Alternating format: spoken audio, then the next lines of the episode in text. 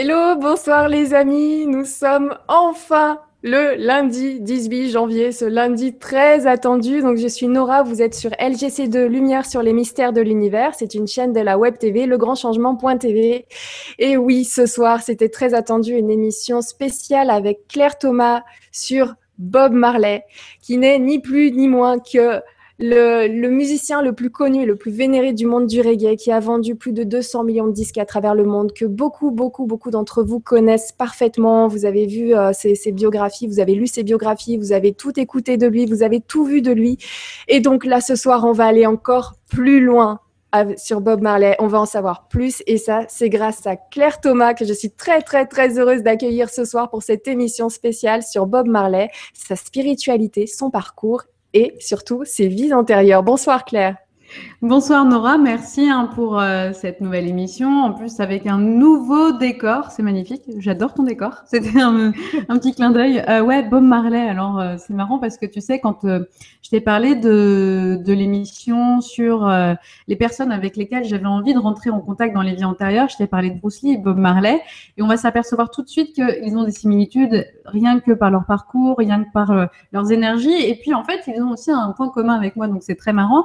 Bob Marley, c'est quelqu'un qui m'a marqué et qui a marqué les esprits de tout le monde. Il est mort l'année de ma naissance.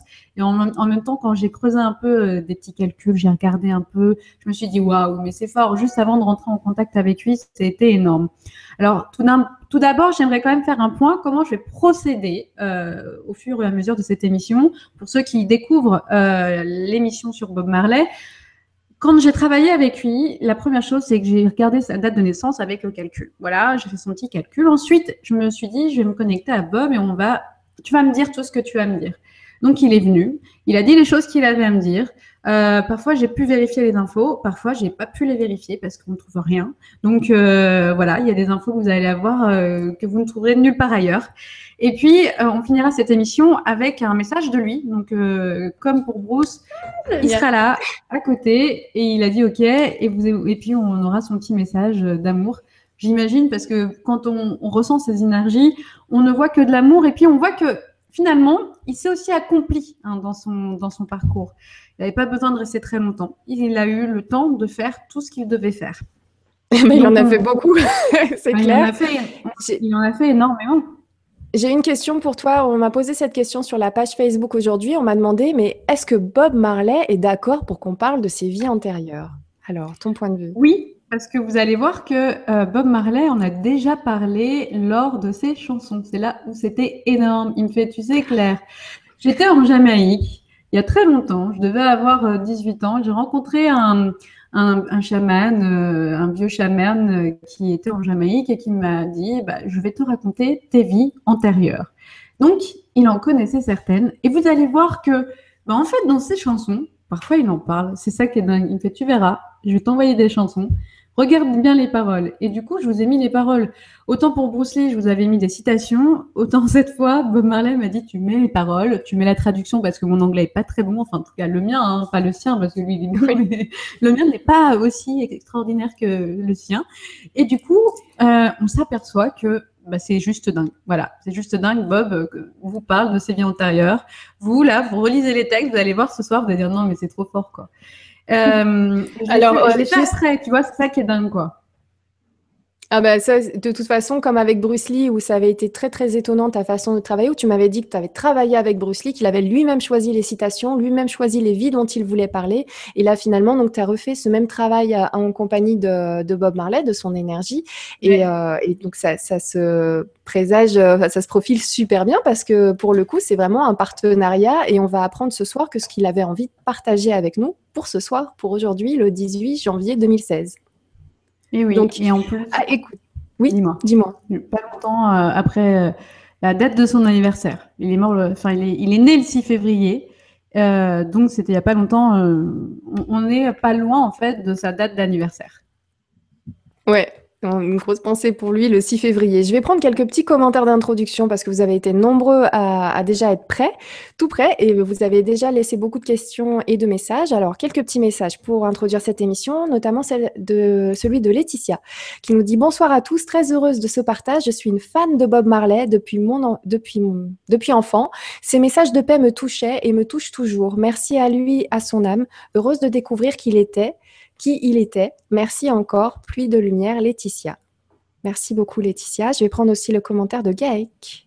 Gaïk, qui nous dit bonsoir à tous, soirée cool en perspective. J'espère que Bob nous fera signe et au passage, amitié aussi à l'honorable Bruce.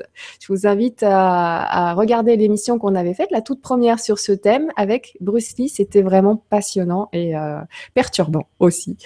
Ensuite, Philippe qui nous dit bonsoir Nora et Claire et bonne vibra à tous et à toutes. À toutes et à tous. Paula, coucou Paula que j'ai vu à Tours qui nous dit bonsoir Nora et Claire, encore plein de nouvelles informations qui vont me faire vibrer. Belle vibra à tous, gros bisous. Et Sophie qui nous dit tout simplement bonsoir à tous. Merci beaucoup Sophie, merci pour tous vos commentaires en intro. Bien sûr, je vais continuer à les sélectionner pour qu'ils restent euh, enregistrés, pour qu'ils restent enregistrés. J'ai du mal avec le masculin et le féminin ce soir, dis donc, pour qu'ils restent enregistrés avec l'émission. Et n'hésitez pas à poser vos questions tout au, pendant, pendant le fil de, l'émission. On les sélectionnera et je te les poserai soit pendant ton développement, soit on se gardera un petit espace à la fin. Et j'ai hâte de connaître déjà euh, le début. Donc, euh, par quoi il a voulu commencer Bob Marley. Alors, alors juste avant de, commencer, je voudrais faire un, petit coucou à, Isabelle qui, avec qui j'ai pu parler cet après-midi et qui est fan de LGC TV. Elle me dit, euh, Nora, tu, tu sélectionnes jamais mes commentaires. Alors elle me dit, fais-moi un coucou Claire. Donc je le fais, je le passe. Comment elle s'appelle? Comment elle s'appelle? Elle s'appelle Isabelle avec un BEL. Donc euh, écoute, si elle envoie un message, elle le fera. Alors, tout d'abord, je voudrais vous dire que euh, ce soir, je vous offre un message de la star en défunte, de ses vies karmiques, et vous allez découvrir des vies passionnantes.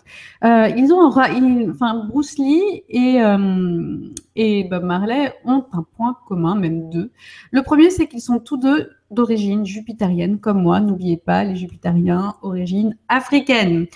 Euh, la deuxième, c'est que ai connus aussi dans une vie antérieure. Bruce Lee quand il était à Atlante, Bob Marley quand j'étais reine d'Éthiopie. Et ça, je veux peu dire merci à Nefertiti. Oui, oui, Nefertiti, la, vraie Nefertiti qui, elle, m'a aidé à découvrir cette vie dont je, pensais, mais j'en étais pas vraiment sûre.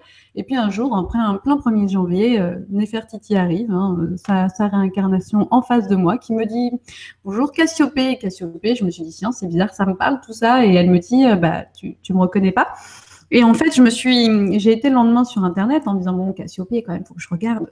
Et, je, me voyais africaine. Hein. Je, me, je, me voyais aussi euh, être une femme africaine très puissante. Et je m'aperçois que Cassiopée était reine d'Éthiopie. Et là, je me dis ah ouais, d'accord. Ben, le deuxième point commun que j'ai avec Bob Marley, c'est qu'il a juste été mon mari. Et là, c'est juste dingue. À chaque fois, moi, j'y crois pas. Hein. Je suis là, c'est incroyable, mais si, si, oui, oui, on confirme. Et aujourd'hui, là, depuis euh, depuis décembre dernier, là, c'est bon, j'ai plein d'informations tellement énormes que euh, y a des moments où il faut, faut digérer tout ça, qu'on se dit, euh, voilà quoi. Pourtant, je suis une personne comme tout le monde. Et en tout cas, ce qui est incroyable, le deuxième point commun que j'ai avec Bob Marley, c'est qu'il est né le 6 février 1945 et qu'il est mort en 1981. Quand on fait sa date de naissance, ça fait 6, 2, 1 et 6, 2, 1, 9. Et moi, je suis une 3, 2, 1, 6. Donc, on est très complémentaires l'un et l'autre. Et surtout, c'est qu'il a du 11 caché. Donc, Bob Marley, on m'a posé cette question.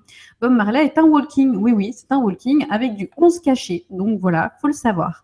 Alors, on va commencer par, lui par vous dire que sa mission de vie, c'était d'apporter la paix, la joie et l'amour au monde entier. Il est né quand même dans l'année de 1945, l'année de l'armistice de la Seconde Guerre mondiale, donc c'est pas rien. Et euh, il était là pour annoncer la paix. D'accord D'ailleurs, j'adore une de ces citations, vous pouvez voir euh, certainement à l'écran. Ne juge pas, car tu n'es pas prêt pour le jugement. Quand tu parles de moi, quelqu'un d'autre te juge. Pourquoi j'ai parlé, euh, j'ai mis cette citation-là? C'est parce qu'il a voulu que je la mette ce soir euh, au départ. Pourquoi? Parce qu'en en fait, il voulait qu'on ne soit, on ne soit plus dans le jugement. Il, ne faut plus être dans l'ego, et c'est ce qu'il a expliqué en fait. tout au long de cette soirée, l'ego va pouvoir juger en disant que c'est incroyable, c'est pas possible, etc. On s'en fout. On met l'ego de côté et on est dans l'âme. Voilà. Donc l'objectif de ce soir, c'est de ne pas juger, découvrir une histoire de ses quelques vies, les quelques vies de Bob Marley. On va voyager avec lui et on va aller du coup du côté de l'Éthiopie. Alors l'Éthiopie, c'est intéressant parce qu'en fait, euh, vous savez, euh, le groupement, le mouvement Rastarafi a en fait un drapeau qui reprend les couleurs de l'Éthiopie et donc de l'Afrique. Vous pouvez voir le premier drapeau, c'est le drapeau Rastarafi. Le mouvement Rastarafi, on va en parler un petit peu, hein, et ensuite vous voyez en dessous le hum, drapeau de l'Éthiopie. Et alors, ce qui est intéressant, c'est que le, mouvement Rastarafi, c'est un concept. Hein. Euh, ils sont très spirituels. Euh, il y a une doctrine Rasta écrite, il n'y en a pas, ça n'existe pas. C'est que de l'oralité. On reprend un peu les préceptes de l'Afrique hein, aussi. Euh, mais il y a quand même quelques petites informations, comme on doit euh, lire la Bible, euh, surtout les dix commandements, on peut lire les évangiles, il faut en lire un peu chaque jour. On, reconnaît l'Éthiopie comme Sion, l'authentique. Alors ça, vous allez voir que dans sa première incarnation, ça va se faire du sens tout de suite. on lit, on, on s'intéresse en fait au, au, livre du christianisme éthiopien, comme le Kebranagast, hein, c'est la généalogie des rois d'Éthiopie le Sankédar, hein, le livre des saints, et le Fétanagast, le livre à la gloire des reines. Donc, ça sert vraiment d'ossature pour ce mouvement-là. Et les Rastarafi doivent étudier quand même un petit peu tous les jours la Bible. Alors, ils ont quand même des, idées euh, que tu peux euh, montrer un tout petit peu. J'ai fait une petite image de, de Bob Marley. C'est, on doit s'émanciper de l'esclavage mental, d'accord? On doit s'émanciper aussi de, tout ce qui concerne, euh, voilà, je reprends l'image que j'ai mis, euh, de l'injustice, de la non-répartition des richesses, des guerres, euh, du non-respect de la nature. Tout ça, c'est des choses qui tiennent à cœur à ce mouvement Rastarafi. Et en plus, il croit, hein, il y croit, il croit en la réincarnation. Donc ça, c'est intéressant. Et du coup, dans ce mouvement, on s'aperçoit qu'il y a vraiment beaucoup de choses. Hein. Je ne vais pas vous faire toute euh, l'historique en fait de, mhm. du, mouvement rastafarique, mais on, s'aperçoit quand même qu'on parle de Babylone. On va parler des Babyloniens. D'ailleurs, je vais reprendre une citation hein, de, de, Bob Marley qui m'a demandé de vous dire. C'est Babylon System, où il dit Le système babylonien est le vampire qui suce le sang de ceux qui souffrent, construisant des églises et des universités, trahissant le peuple continuellement, et je dis que ce sont des voleurs et des assassins qui regardent ailleurs, maintenant suçant le sang de ceux qui souffrent. Dites la vérité aux enfants, dites la vérité aux enfants. Donc on s'aperçoit que euh, quand on parle de Babylone, c'est surtout de l'esclavagisme. Et ça, vous allez voir que tout au long de ses vies antérieures, en tout cas celles dont j'ai pu avoir accès, eh bien c'est quelque chose d'important pour lui parce qu'il l'a vécu et que ça a été un traumatisme.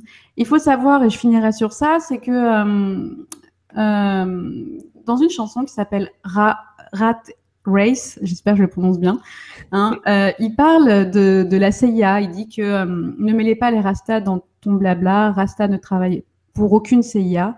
Et en gros, il explique dans cette chanson qu'il existe déjà plusieurs plusieurs communautés, plusieurs races. Il parle de la race humaine. Donc, vous voyez, euh, Bob Marley était quelqu'un qui savait ce qui se passait. Et quand il parlait de la CIA, c'est parce qu'en fait, on pensait vraiment qu'on reprenait toutes ces informations-là, que la CIA était derrière. Non, non. En fait, ils ont voulu les infiltrer. Bob Marley m'a dit non.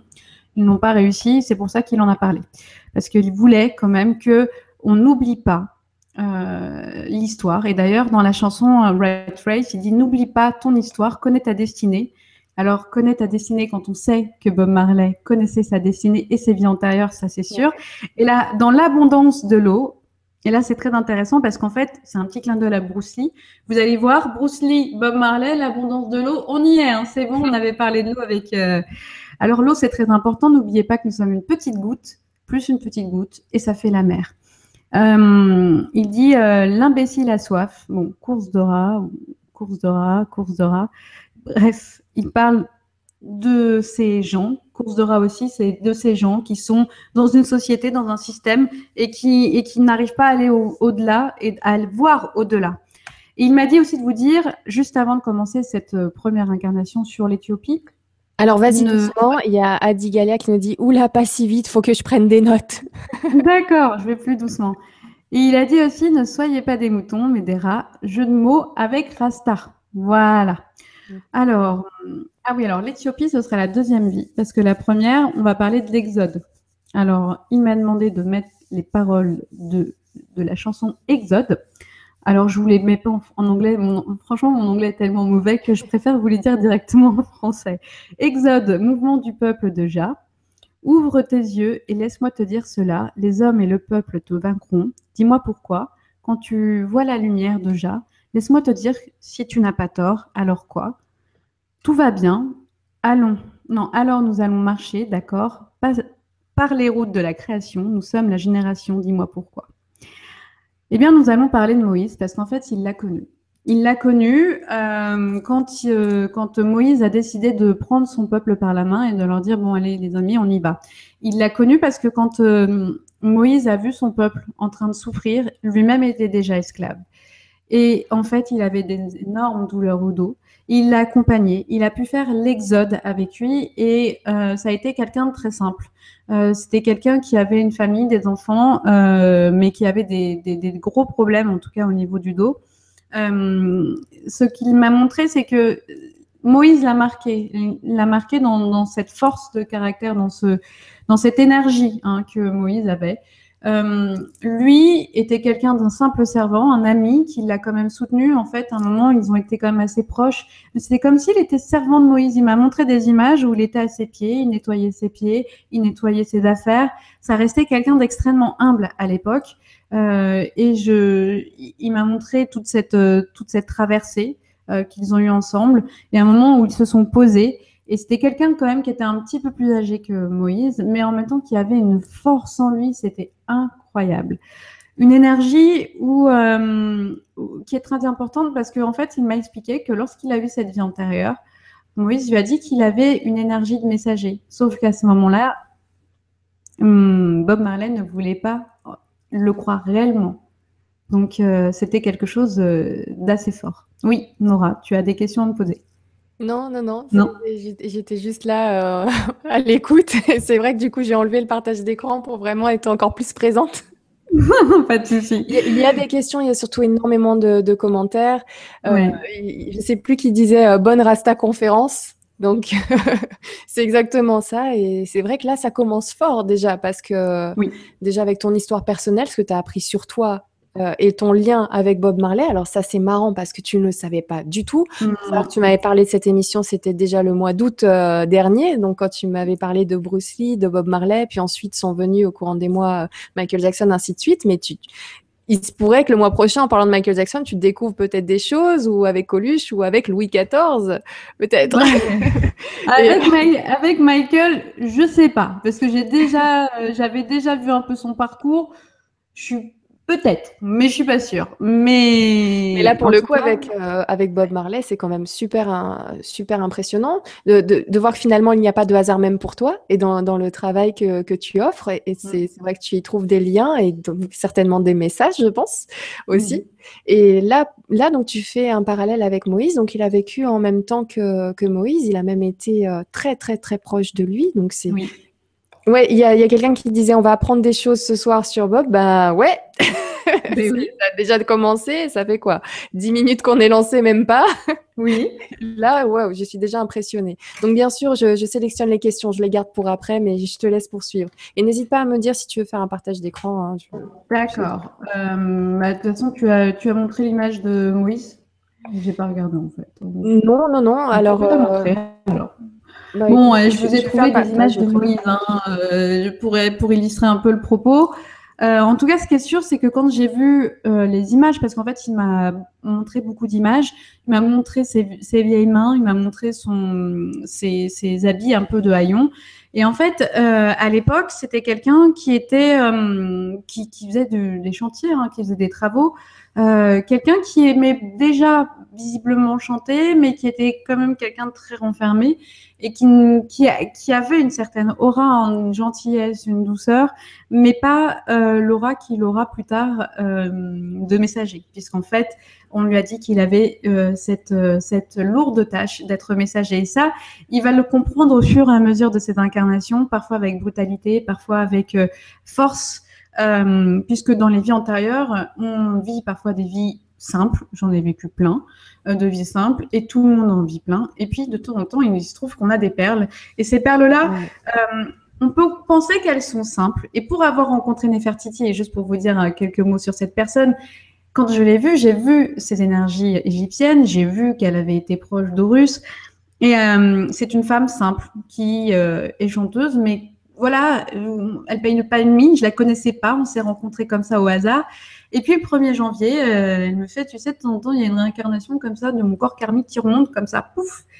Et puis Nefertiti arrive, et, et là on voit le changement d'énergie, on voit que c'est plus la même personne qui parle, et quand on quand ça nous tombe sur un parking en plein, en plein 1er janvier avec une Vierge Marie à côté de vous qui est sur le parking, tu te dis c'est pas possible, il y a une Vierge Marie sur le parking, tu l'as vue? Non, je l'ai pas vue. Tu la vois? Oui, je la vois. Et elle était là, hein. c'était une vraie statuette de la Vierge Marie sur un parking. Ça, on n'en voit pas tous les jours. Et, et, qu'elle annonce que euh, je suis euh, Cassiopée et que je découvre après Bob qui me dit mais tu sais Claire on s'est connus et tu as été ma femme. Je vois ouais d'accord. Regarde ta date de naissance. Ok d'accord. 3 2 1 waouh. 3 2 1 6 et moi je suis euh, 6 euh, euh, je sais plus 9 et que c'est un walking lui aussi. Tu te dis oui d'accord ok. Bon bah d'accord j'ai compris. Oui la même histoire 3, moi, je suis un 3-2-1, il est 6-2-1-9 et je suis 3-2-1-6. Allez, bon, on arrête. On passe à, Bob parce que moi, ma vie n'est pas intéressante. Euh, à part qu'on va. Oh, bah si, au contraire, mais c'est vrai que pour le coup, allez, on se concentre sur Bob ce soir, mais, mais tu, tu, nous caches des choses sur ta vie. Hein on fera bah peut-être une autre émission euh, avec toi. On en avait déjà fait une euh, au démarrage, mais c'était au mois d'avril dernier. Mais là, tu as dû apprendre pas mal de choses depuis. Ah bah, du coup, j'ai appris, euh, j'ai appris pas mal de choses. Donc, déjà, pour, pour clôturer sur Moïse, ce qui était intéressant de savoir, c'est que euh, dans cette incarnation-là, il a vraiment dû découvrir ce qu'était l'humilité et ce qu'était l'exode. Pour lui, ça a été quelque chose de très dur hein, euh, et en même temps de très libérateur. Très dur parce qu'en fait, il avait mal au dos et que c'était quelqu'un qui avait vraiment des, difficultés à marcher. Et en même temps, c'était une libération pour lui. Donc, en fait, euh, de partir, de partir pour aller avec son peuple vers une libération, c'était quelque chose d'important. Et, hum, et de, significatif pour lui. Et au niveau des émotions, à cette époque, c'était quelqu'un qui, euh, qui gardait ses émotions pour lui. Et euh, c'était quelqu'un de très pudique. Euh, on voit un peu encore dans ses énergies à Bob hein, que, que ça peut être quelqu'un d'extrêmement pudique. Et, et du coup, l'Exode, ça l'a tellement marqué qu'il en a fait une chanson. Alors, bien évidemment, on pourrait dire que c'est aussi par rapport à ses racines Rasta. Mais bien sûr, mais comme vous voyez, il n'y a pas de hasard. S'il s'est intéressé au mouvement Rasta Rafi, qu'il y a participé, c'est parce qu'il était lui-même intrinsèquement lié à ce groupe et dans cette incarnation passée aussi. Donc, c'est pas pour rien qu'il se bat pour cette cause. Alors, Notamment, on me, on me dit c'est Rastafari. Rastafari, oui, désolé. Rastafari, non mais c'est bien de le préciser. Rastafari, autant pour moi. Euh, donc, euh, pour, euh, pour, pour clôturer sur cette vie avec cet exode, c'était hyper important qu'il la vive et ensuite qu'il puisse la retranscrire. Et donc, le mouvement du peuple, le fait de partir, le fait de... merci, hein, Gaël, Rastafari. Euh, le mouvement du peuple, le mouvement euh, du peuple qui, doit se libérer de ses chaînes, c'est quelque chose qui va le marquer, qui va le marquer dans ces incarnations dont on va parler ensuite par la suite. Voilà. On va continuer avec la deuxième vie. Là, c'est très important cette deuxième vie euh, qu'il m'a montrée. Il m'a parlé de ses faits. Alors, on va commencer avec la musique qu'il m'a demandé de mettre, les paroles de Iron Lion Zion. Euh, je suis sur le rocher et je vérifie les provisions, des provisions. J'ai dû courir comme un fugitif pour sauver la vie de que je vis. Je vais être euh, de fer comme un lion à Zion. Fer, lion, Zion. Je suis sur la course et je n'ai aucun pistolet. Regarde, ils veulent devenir des étoiles. Alors, vous allez vous dire pourquoi ils parlent de ça? Voilà pourquoi ils font des guerres et ils le disent de faire comme un lion à Zion. Et là, vous allez vous apercevoir qu'il a été ces faits. Alors, ces faits, on va le recontextualiser dans l'histoire mythologique et ensuite il m'a expliqué la vraie histoire. Comme ça, c'est intéressant.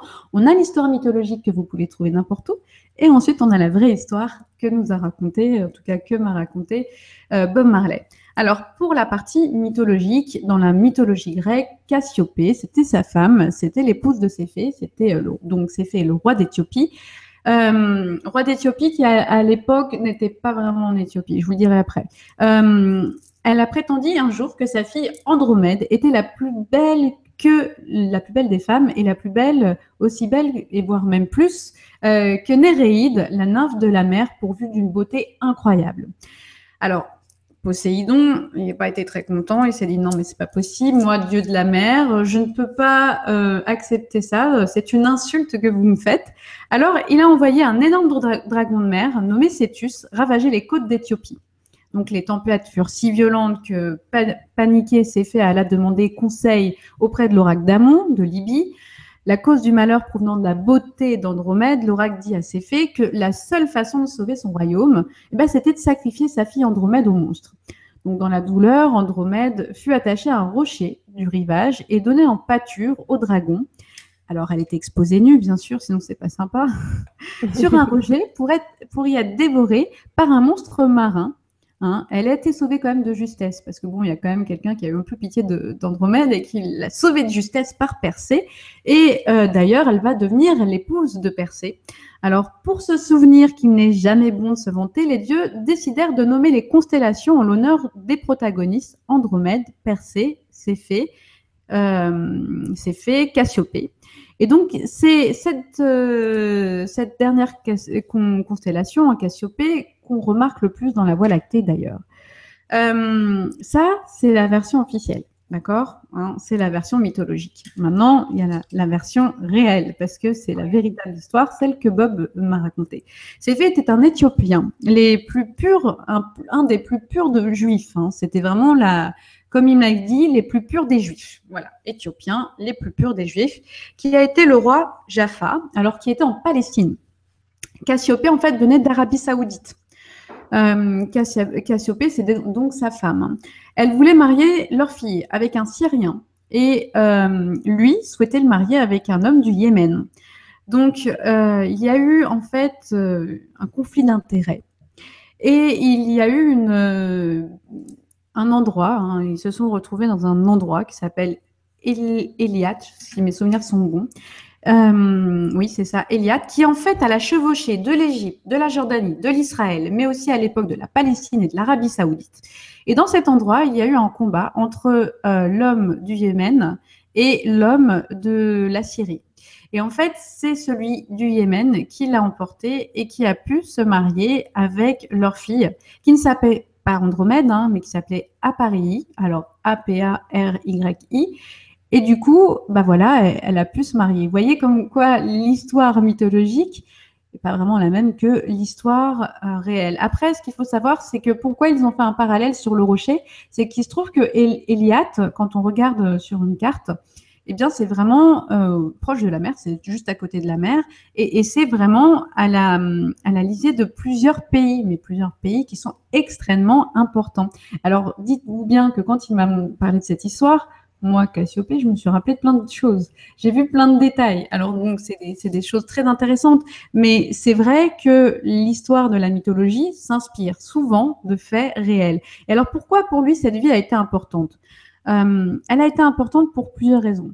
Parce que il a été le roi Jaffa, en fait, il a été Céphée, le roi Jaffa d'Éthiopie. Et pour lui, en tant que personne qui revendique euh, l'origine, on va dire, euh, des, Juifs et des premiers Juifs d'Éthiopie, parce qu'en fait, souvent, il a eu cette impression dans cette incarnation qu'on les avait vraiment mis de côté et qu'en fait, on bâclait l'histoire et que l'histoire n'était pas celle qui était la réalité, celle que l'on nous transmet n'est pas celle de la réalité. Et d'ailleurs, c'est marrant parce que quand j'ai voulu taper ces faits euh, sur Internet, vous allez voir que le tableau, ce ne sont que des blancs, mais c'est la mythologie. Hein. Alors, tu vois, on voit les Cassiopées. Là, c'est ces faits que tu as à l'écran. Et puis, au-dessus, on a Cassiopée. Voilà. Ça, c'est pour euh, les repérer. Voilà. Euh, et c'est marrant parce que l'image que l'on fait en fait de cette mythologie, c'est euh, forcément une image de blanc. Et pourtant, en Éthiopie, et même si c'était la Palestine, puisqu'en fait, ce qu'on appelait à l'époque l'Éthiopie, c'était la Palestine, n'était la Palestine actuelle, hein, j'entends bien, euh, n'était pas du tout, il n'était pas blanc, en tout cas, ça c'est sûr. Mais lui, cette vie-là, ça lui a tenu à cœur parce qu'en fait, il y a eu ce déchirement avec sa fille. Il était extrêmement proche de sa fille, il était très en colère par rapport à sa femme parce que à l'époque, Cassiopée était une personne qui avait une forte personnalité et que euh, elle voulait vraiment euh, que sa fille ait le mieux pour elle. Voilà, c'était euh, voilà, elle imposait Cassiopée beaucoup de choses. Elle voulait vraiment que sa fille soit la plus belle, la plus remarquée, et elle voulait vraiment l'épouser. Elle imposait vraiment les choses avec dans sa vie. J'imposais pas mal les choses dans sa vie, et c'est vrai qu'elle avait ce, ce, fort caractère, mais ce qui est intéressant avec ces faits, c'est que c'était un homme très juste et très droit. Donc en fait, quand il y a eu cette, euh, cette divergence hein, entre euh, euh, qui épouserait leur fille, eh bien en fait, ils ont demandé euh, de, de, faire quelque chose de juste, un combat entre les deux, et du coup, ça a pu se régler. Et en fait, le combat a été transformé en dragon en dragon euh, venant de la mer. Mais en fait, il faut savoir que le Yémen, là, où venait ce, jeune homme, hein, euh, venait du Yémen, il venait proche de la mer. Donc en fait, le dragon qui venait proche de la mer, là en fait, c'est l'image, c'est ce qu'on m'a montré comme image, c'est l'image d'un bateau qui arrive avec une tête de dragon à Eliat pour pouvoir faire ce combat. Et justement, autre chose, c'est que euh, l'homme qui venait du Yémen euh, était quelqu'un qui avait des, couleurs correspondant aux couleurs d'un dragon un peu verdâtre, avec des, avec des écuries, comment on appelle ça, des médaillons, voilà, ressemblant à euh, des dragons. Donc, vous voyez, on est dans l'idée que le dragon n'était pas un vrai dragon, mais une personne qui avait ces couleurs-là. D'accord. Voilà. Alors, est-ce qu'on, est-ce que si tu veux bien, est-ce qu'on peut prendre quelques questions? Bien sûr. Allez, on fait une petite pause question parce qu'il y en a beaucoup, beaucoup, beaucoup. Oui. Alors, Caroline déjà qui nous dit bisous à toutes et, tous. Merci pour l'émission. Caroline, merci beaucoup pour ton message, Caroline. Alors, j'en ai sélectionné plein, mais euh, hmm. c'est pareil, euh, on va partir dans tous les sens. Hop, alors, je vais prendre euh, donc les questions les plus likées. On va commencer avec celle de Virginie qui est liké 34 fois, qui nous dit Bonsoir à tous, ravi de cette belle soirée qui s'annonce. Bob Marley était-il un ange incarné? Il fumait beaucoup de marijuana, cela a-t-il pu l'aider dans sa spiritualité? J'ai hâte euh, d'en savoir plus certainement. Merci pour ce thème. Peut-être un jour sur Michael Jackson. Le mois prochain, Virginie, sur Michael Jackson. C'est prévu. Je peux même te donner la date. Ce sera le 8 février. Donc, pas vraiment dans un mois pile. Hein. Donc, euh, d'ici trois semaines, Michael Jackson, c'est prévu. Et là, pour le coup, Bob Marley, était-il un ange incarné? Et est-ce que la marijuana l'aidait dans sa spiritualité? Alors oui, c'était un ange incarné puisque c'était un walking, d'accord? Euh, Walking, pour ceux qui ne connaissent pas, c'est en fait une partie ange qui s'intègre dans la personne. Euh, alors ça peut s'intégrer à n'importe quel moment. Hein. Chez lui, je l'avais noté, c'était en 1953 quand il était tout jeune, hein, parce qu'il est né en 1945, 1953, je crois que ça faisait 8 ans à peu près. Hein. Je crois de mémoire, hein, je vous dis ça comme ça, mais euh, c'était ça normalement.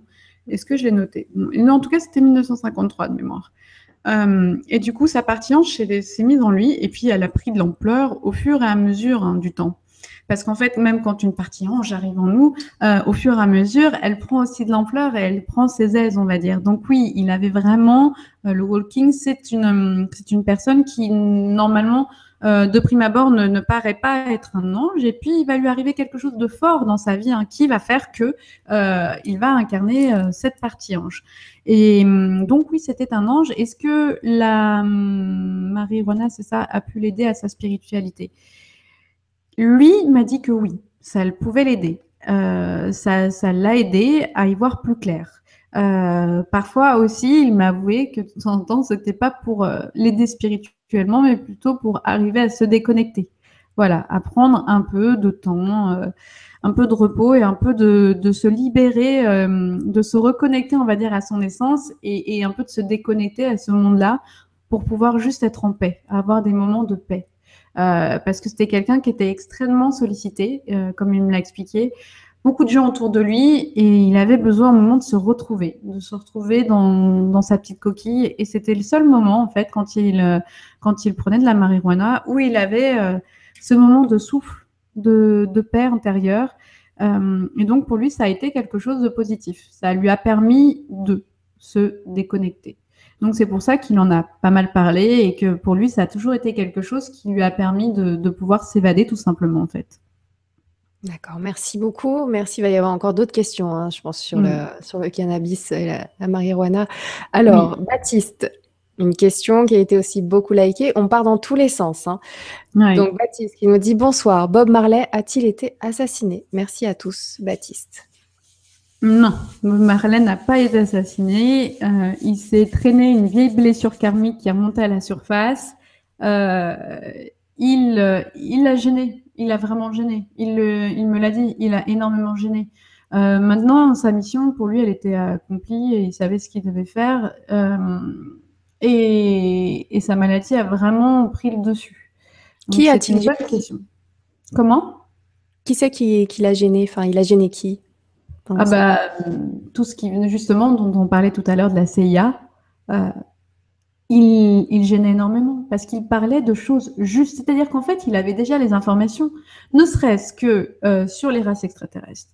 Il en parle.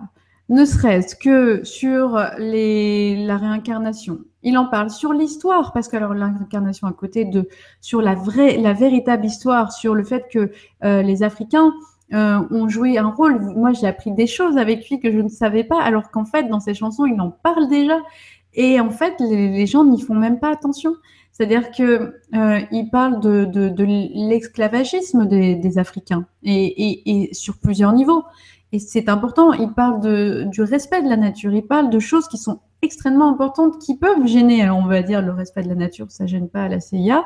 Non, mais si c'est un ensemble de, de, se dire, de se déconnecter de cette société, de ne pas rester dans le moule, euh, d'être en paix avec soi-même, de mettre de la lumière dans les ténèbres. Juste cette phrase-là, il faut voir, c'est vrai, tout le public qu'il avait, toutes les personnes qu'il pouvait toucher, plus même qu'un président. donc, euh, de, donc c'est vrai que c'était un influenceur d'opinion et à ce moment-là, ils pouvaient gêner, même simplement en redonnant euh, leur pouvoir à chacun, le pouvoir de penser à chacun, en, redonnant le pouvoir aux gens. Il a donné le pouvoir aux gens. Et puis, moi, je à un moment, je, me suis dit, euh, je me suis dit, il faut qu'on dise quand même que c'est comme un prophète. C'est un prophète. Un prophète, c'est celui qui est un messager. Rappelez-vous ce que lui a dit Moïse euh, quand sa première incarnation. Il lui a dit, tu devrais être le messager. D'accord? Il a été le messager. En plus, il est né en, 6, 2, 1 de mémoire 9, ça faisait 9. Oui, c'est ça. 6, 2, 1, 9. Et ce qui est génial, c'est que le 9, c'est l'accomplissement et c'est un walking qui est caché en 11. Alors lui, il avait du 33 aussi, hein, mais bon. Voilà, il y avait énormément d'informations à donner. Il était là pour ça. Et il a fait son job jusqu'au bout. Il a eu un vrai problème au niveau du pied euh, qui aussi été karmique. Euh, je vais vous en parler, vous allez découvrir euh, cette histoire. Et, c'est encore un lien avec l'esclavagisme. Donc, l'histoire des Africains, de l'Éthiopie, de ce qu'on cache, parce qu'en fait, c'est vrai qu'on parle souvent des, des, Juifs, mais on ne parle jamais des Juifs éthiopiens, qui sont quand même la racine, la base euh, de tout cet esclavagisme qui a, qui, a fait, euh, qui a bien servi hein, euh, sur, sur plusieurs fronts et on verra tout à l'heure. Je préfère vous, dire ça tout à l'heure, vous verrez. non, vraiment, il a gêné dans tout son discours, dans tous ses discours, il a gêné la CIA, il a gêné les Américains, il a gêné énormément de monde parce qu'il disait des choses inspirantes et qui pouvaient, qui pouvaient faire comprendre aux gens qu'on pouvait se libérer de nos chaînes et que c'était pas aussi compliqué que ça. D'accord. Allez, une petite question avant d'aller sur, euh, sur le reste. Là, tu, tu, as, tu titilles encore ma curiosité, donc je vais prendre une question et on enchaîne. Alors, celle de Tim Belin qui nous dit Bonsoir, son inspiration artistique venait d'ailleurs, c'est sûr. Quel message nous délivre-t-il actuellement? Merci. Ah, le message, c'est pour la fin de l'émission. C'est ça. Mais donc, son inspiration artistique, est-ce que ça venait bien d'ailleurs de très, Ça venait bien d'ailleurs et c'est génial parce que c'est une super transition avec l'inspiration artistique de sa prochaine incarnation. Euh, Alors, c'est reparti. voilà, on va revenir à la suite. Donc, on a vu qu'il avait été euh, le roi Jaffa, donc c'est fait pour la mythologie. On va venir maintenant à son épopée Maya. Et oui, alors ce qui est très intéressant, c'est que vous allez voir que tout est lié hein, de toute façon. Il m'a dit de mettre la chanson Sun is Shining. Le soleil brille, le temps est calme, Vas-y, bouge tes pieds en dansant. Alors, il parle beaucoup de ses pieds dans ses chansons. Ça aussi, c'est un signe. Au secours, je suis là. Veux-tu savoir où je me trouve? Voulez-vous connaître où je suis debout? Alors Bob me parle qu'il euh, a été actuellement en Amérique du Sud dans une incarnation passée où il a vécu aux alentours du 9e siècle chez les Mayas dans le Guatemala. Donc il montre un endroit. au départ, je ne sais je ne sais pas où c'est. Il me montre un endroit qui est majestueux. Donc j'ai découvert un, endroit et, c'est une des plus grandes cités qui était Tikal. Euh, qui a existé au 3e et 9e siècle. Alors là, tu montres le soleil noir et c'est très intéressant parce qu'en fait, il a été un sculpteur et il a fait des objets d'art remarquables sous le, roi, un roi qui s'appelait le soleil noir, voilà, qui était vers 810. On ne sait pas énormément de choses sur ce soleil noir. Moi, il m'en a dit quand même pas mal. D'ailleurs, il m'a dit qu'il faisait des sculptures des, avec de belles couleurs liées avec la nature, parce qu'il communiquait avec des, dieux de la nature. Me dit-il que ces dieux-là n'étaient pas vraiment des dieux comme on les connaît, parce qu'en fait, ce qu'il m'a expliqué, c'est qu'il avait des énergies, euh, des elfes, hein, euh, un peu comme il était souvent en connexion avec des chamans. D'ailleurs, il a vécu des, des vies dans cette vie-là, des histoires chamaniques assez intenses, parce qu'en fait, pour se connecter et c'est là où on retrouve euh, son côté euh, euh, lié avec la marijuana. Il a utilisé énormément de plantes avec lesquelles il a pu être connecté à d'autres dimensions. Et dans son art, en tout cas à cette époque maya, il s'inspirait de, visions qu'il avait eues dans d'autres dimensions. Donc, il me parle des esprits de la nature, il me parle aussi de Delphes dans cette incarnation, il me parle d'autres races extraterrestres aussi. Voilà, il ah. montre des, races extraterrestres qui ont des visages euh, assez différents des nôtres. Euh, comment t'expliquer un peu un peu verdâtre, un peu euh, un peu verdâtre, un peu comme on pourrait montrer des espèces d'une peau de grenouille, si tu veux. euh, et, et, il me montre aussi des, une planète où il peut y avoir où cette nature en tout cas est luxuriante. Ah oui, c'est ça. à un moment, ça m'a fait penser un peu à Avatar d'ailleurs. Euh, mais il y avait des hommes ou une espèce de hommes grenouilles d'ailleurs. Euh, et il me montre tous ces endroits. il me dit que voilà, il s'intéressait à ça. Il faisait des poteries. Il faisait aussi des sculptures en l'honneur des dieux et qui faisait beaucoup là-bas de rituels dans cette incarnation. Il assistait à beaucoup de rituels qui ont été des rituels mortuaires, mais pas que.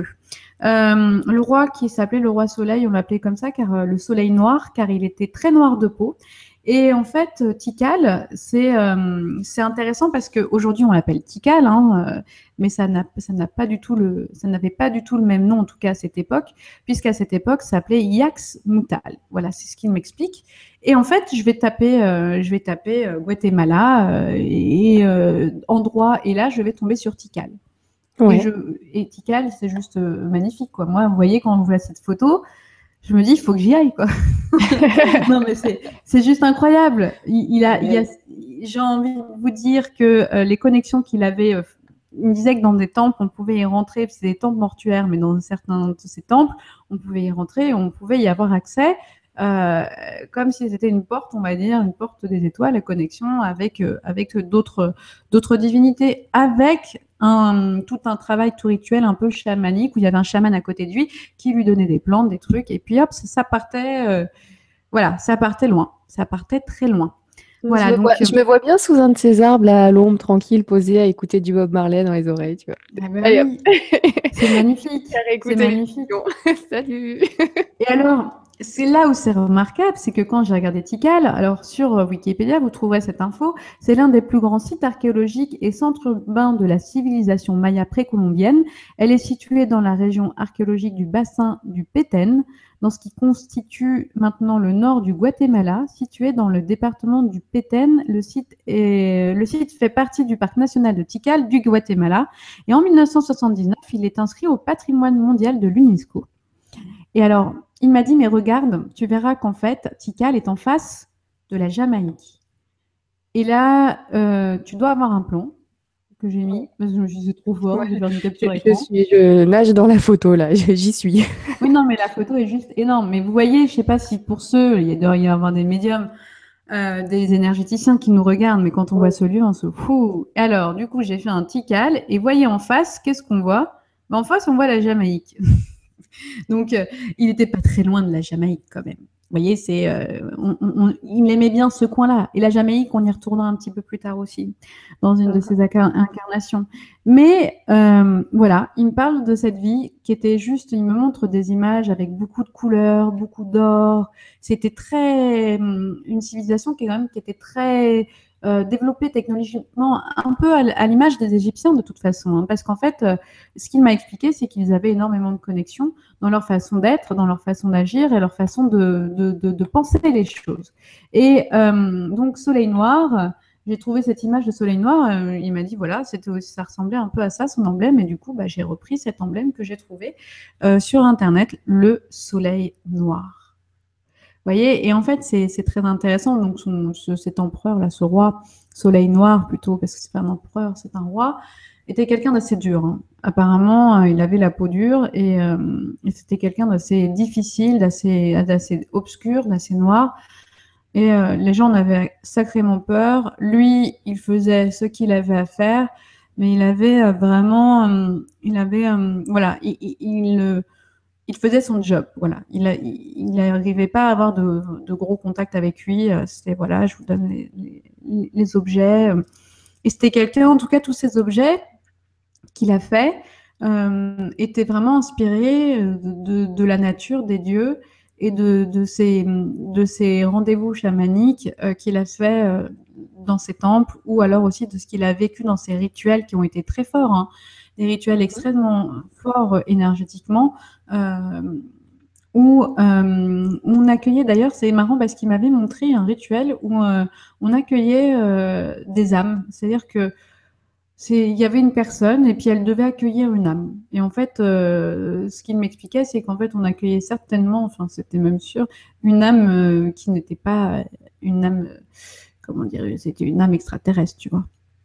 Il me dit aussi, euh, parce que là, il me rajoute des choses maintenant, c'est que euh, à cette époque, il y avait énormément de reptiliens dans son coin. Voilà. Ah. D'accord. Chose à savoir. Voilà. Ok. Donc, la petite information en plus. Voilà, les petites informations en plus, mais c'est toujours comme ça. Hein. Il y a plein d'informations ensuite qui arrivent comme ça. Voilà pour euh, cette vie qu'il a eue. Euh, du côté de Tikal, est-ce que tu veux faire un point question? Oui, s'il te plaît. Avec Je vois plein de questions super intéressantes. Merci à tous. N'hésitez pas euh, à en balancer plein, plein, plein. Alors, déjà, un petit commentaire de Cassandra qui nous dit Bonsoir Nora et Claire. Quelle magnifique soirée comme d'habitude. J'en prends plein la tête. J'adore Bob. Euh, j'en apprends tellement, merci. Vous êtes trop fortes, les filles. Alors, c'est pas à moi, c'est Claire. Merci, Claire. T'es trop forte. Bah, merci, Bob. Hein. On, va, faire comme ça, hein, sans Inégalable, inégalé. D'ailleurs, il y a quelqu'un pareil sur Facebook qui m'a dit Mais euh, comment on peut faire pour connaître nos vies antérieures? Donc, on peut te contacter sur clairemedium.com parce que du coup, ce, ce, que tu fais là euh, pour les personnages célèbres lors de nos émissions, tu peux bien sûr le faire pour chacun d'entre nous. Exactement, il y en a beaucoup euh, qui viennent. Euh, j'en ai encore une euh, cet après-midi, justement Isabelle, qui, a été assez assez époustouflée parce que tous les points communs avec sa vie ressortaient dans cette incarnation passée. Et c'est ça, hein. de toute façon, les vies qui, qui, vont apparaître devant moi sont celles qui nous intéressent encore, sur lesquelles on doit encore travailler.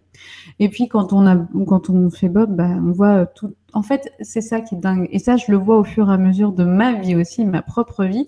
C'est que c'est un puzzle. notre vie est un puzzle et les vies antérieures, pour les personnes qui me demandent encore même si elles sont extrêmement rares aujourd'hui, pourquoi je dois connaître mes vies antérieures tout simplement pour essayer de transcender ton négatif en positif. C'est-à-dire que les blessures que tu as, ce sont des blessures égotiques qui restent au fur et à mesure. Et puis, en découvrant Nefertiti, j'ai pu découvrir qu'elle avait gardé son caractère de l'époque, donc avec son ego de l'époque. Et elle-même, elle avait encore des choses à comprendre. Pourquoi elle s'était incarnée dans une personne qui n'avait pas son ampleur, elle ne le comprenait pas. Mais parce qu'il fallait comprendre qu'il fallait qu'elle accepte tout, comme on doit tout accepter. C'est pour ça qu'en fait, euh, je vais reprendre euh, un petit commentaire que j'avais vu sur Bruce ça c'est intéressant. Euh, une personne qui disait oui, mais attendez, Claire, elle dit qu'il n'y a pas de hiérarchie. Ensuite, elle dit qu'il y, en a une, mais il n'y en a pas. Et ben c'est comme nous, dans cette, sur cette terre, il y a il y un temps, on voit, on dit qu'on on vieillit, qui voilà, on n'est plus la même personne qu'il y avait avant, mais en fait le temps n'existe pas. C'est un concept très compliqué. Et eh bien c'est pareil, il y a une hiérarchie pour nous dans cette planète, mais en fait la hiérarchie n'existe pas. Nous sommes tous sur le même point. Donc en fait c'est pas une c'est pas une contre-vérité ou un ou une comment on appelle ça euh, quelque chose d'opposé. C'est juste que nous sur cette terre on expérimente et c'est pour ça qu'on expérimente. On expérimente pour transcender tout ça dans l'amour. Et ça, c'est ce que nous avait dit d'ailleurs Bob Marley. D'accord, merci beaucoup Isabelle qui a laissé un commentaire tout à l'heure, j'ai vu, qui te remercie beaucoup d'avoir euh, pensé à elle et d'avoir euh, donné le petit message de coucou ou de salut. Et Isabelle, je t'embrasse très fort et j'ai bien vu ton commentaire. C'est vrai que des fois, je, je, les lis euh, quasiment tous. Hein. Là, avec le nouveau PC, j'essaye de, me débrouiller pour être à jour. Donc, j'ai pas encore tout lu vers, euh, vers la fin, mais je les lis généralement tous. Et après, de toute façon, je les garde, je me les envoie par mail comme ça. Je fais un copier-coller, j'ai tout lu, je, je, sais tout ce qui se passe sur le côté. Et d'ailleurs, je vous remercie beaucoup parce que c'est comme ça que je peux voir qu'il y a des personnes qui répondent, qui donnent des, des compléments d'information quand on n'a pas forcément pris les questions. Mais si quelqu'un a la réponse, n'hésitez pas à poser donc le commentaire avec vos réponses euh, sur le fil de discussion. C'est super intéressant. Et donc, euh, voilà, gros bisous à toi Isabelle. Euh, elle, c'est pour ça que je l'ai repéré, tu as bien fait de me le dire tout à l'heure. Alors, on poursuit avec une question de Virginie. Virginie Christine qui nous dit Pourquoi est-il tombé malade? Qu'est-ce que cela devait lui faire comprendre? Il a dû beaucoup souffrir. Je voudrais savoir quel était le sens de cette maladie pour lui. Alors, Virginie, je te répondrai promis, puisqu'on va en parler dans une de ses réincarnations et que c'est hyper important. Vous voyez, je peux vous dire une chose, c'est que dans beaucoup de ses chansons, vous allez voir qu'il va parler de ses pieds. Et c'est pas anodin, c'est pas innocent parce que dans beaucoup de ses incarnations, il était pieds nus. Pas tout le temps, mais dans beaucoup. Et souvent, il a eu des grosses douleurs aux pieds. Euh, dans l'Exode, on a parlé du dos, mais à la fin, il avait mal aux pieds, il avait mal aux jambes, il ne pouvait plus marcher. Euh, quand euh, il, a vécu d'autres vies dont on va parler, c'est pareil, il avait eu des problèmes aux pieds. Dans cette incarnation-là, c'est différent. Il a eu un problème au niveau du, des, du ventre, des intestins, des choses comme ça, avec euh, justement, certainement, hein, c'est ce qu'il est en train de me dire, c'est même pas certainement, c'est qu'en fait, il a eu, dans la vie où il était Maya, il a eu beaucoup de problèmes d'intestin parce qu'il buvait aussi beaucoup d'alcool, de, choses comme ça, et ça, ça a un peu, euh, ça, ça a provoqué de, de, des mots, en tout cas en lui. Mais les pieds, c'est quelque chose qui va le suivre au fur et à mesure de ses incarnations et, et surtout dans ces dernières, parce que euh, il a souvent été blessé à ce niveau-là, à cet endroit-là. Donc on, on le verra plus précisément tout à l'heure. D'accord, merci beaucoup, merci Virginie pour ta question. On poursuit avec celle de Chatouk, je crois. Je zoome un peu. Oui, c'est ça, Chatouk, qui nous dit Bonsoir tout le monde. Est-ce que l'avis de Bob sur cette euh, plante euh, qui est le cannabis a changé depuis qu'il nous a quittés, notamment par rapport à si elle nous empêche de se connecter correctement ou non Merci, plein d'amour pour vous. Très bonne question, tiens. Oui, alors, bonne question. Par rapport à ça, pour lui, en tout cas, il reste sur sa dernière incarnation. Donc, Bob, ça l'a aidé. Maintenant, il le sait. Euh, parfois on n'en a pas forcément besoin. Ça dépendra des personnes. Certaines personnes, ça ne leur conviendra pas, comme moi par exemple. C'est impossible. Moi, tu me feras pas fumer, tu me feras pas prendre de trucs, j'en ai pas besoin, je suis déjà assez déconnectée comme ça. Ça, ça suffit. Euh... T'es tombée dans la marmite quand t'étais petite, ça C'est ça. C'est ça. Je sais même pas fumer la chicha, tu vois, j'y arrive pas, c'est pas possible. Ça... c'est pas possible. Euh, j'ai trop fumé dans une ancienne vie. Euh, mais en fait, pour certaines personnes, il a, il, il a compris, il me l'a fait, il me l'a expliqué. Hein, ça peut vraiment aider. Puis il me dit, hein, ces, ces plantes euh, parfois peuvent guérir, et ça aussi, on n'en parle pas. Euh, mais comme il me l'a expliqué, parce que on parlait justement des mayas et, des, plantes qu'il avait utilisées, il disait que certaines plantes peuvent guérir et après, il faut savoir les utiliser. Et même dans la marijuana, elles ont aussi des propriétés qui peuvent permettre de guérir. Donc en fait, il faut savoir bien doser. Il faut en fait, il m'a dit une chose, mais ça, il n'avait même pas besoin de me convaincre pour me le dire parce que je sais que c'est la voie qu'il faut utiliser. Il me dit, il faut juste être dans la voie du juste milieu, c'est-à-dire trouver euh, dans chaque chose le juste milieu et pas aller dans les excès. Et le problème, c'est que dans son incarnation, parfois, il allait dans les excès. Pourquoi? Parce qu'il avait envie de se déconnecter de ce monde, tout simplement. Merci beaucoup. Merci Chatouk pour ta question. On poursuit avec celle de Laetitia. Alors, Laetitia qui nous dit Ici aux Antilles, nous lui rendons hommage à chacun de ses anniversaires. Le sait-il? Le ressent-il? Qu'en pense-t-il? Merci, Laetitia. Oui, il sent qu'il est encore très aimé, qu'il y a beaucoup de gens qui pleurent encore. D'ailleurs, ça le touche énormément. Euh, il m'expliquait en fait que euh, souvent il allait dans les endroits où les gens se recueillaient, juste pour euh, apporter un peu de paix et d'amour. En fait, maintenant, j'ai voulu le balancer parce que j'ai vu la question traîner et que de toute façon, vous allez le savoir, Bob Marley va plus réincarner. Il l'a fini, son walking, il a fait sa mission, il a, il a fait ce qu'il avait à faire. Voilà, il reviendra plus. Il reviendra en tout cas en, tout cas, en tant qu'énergie.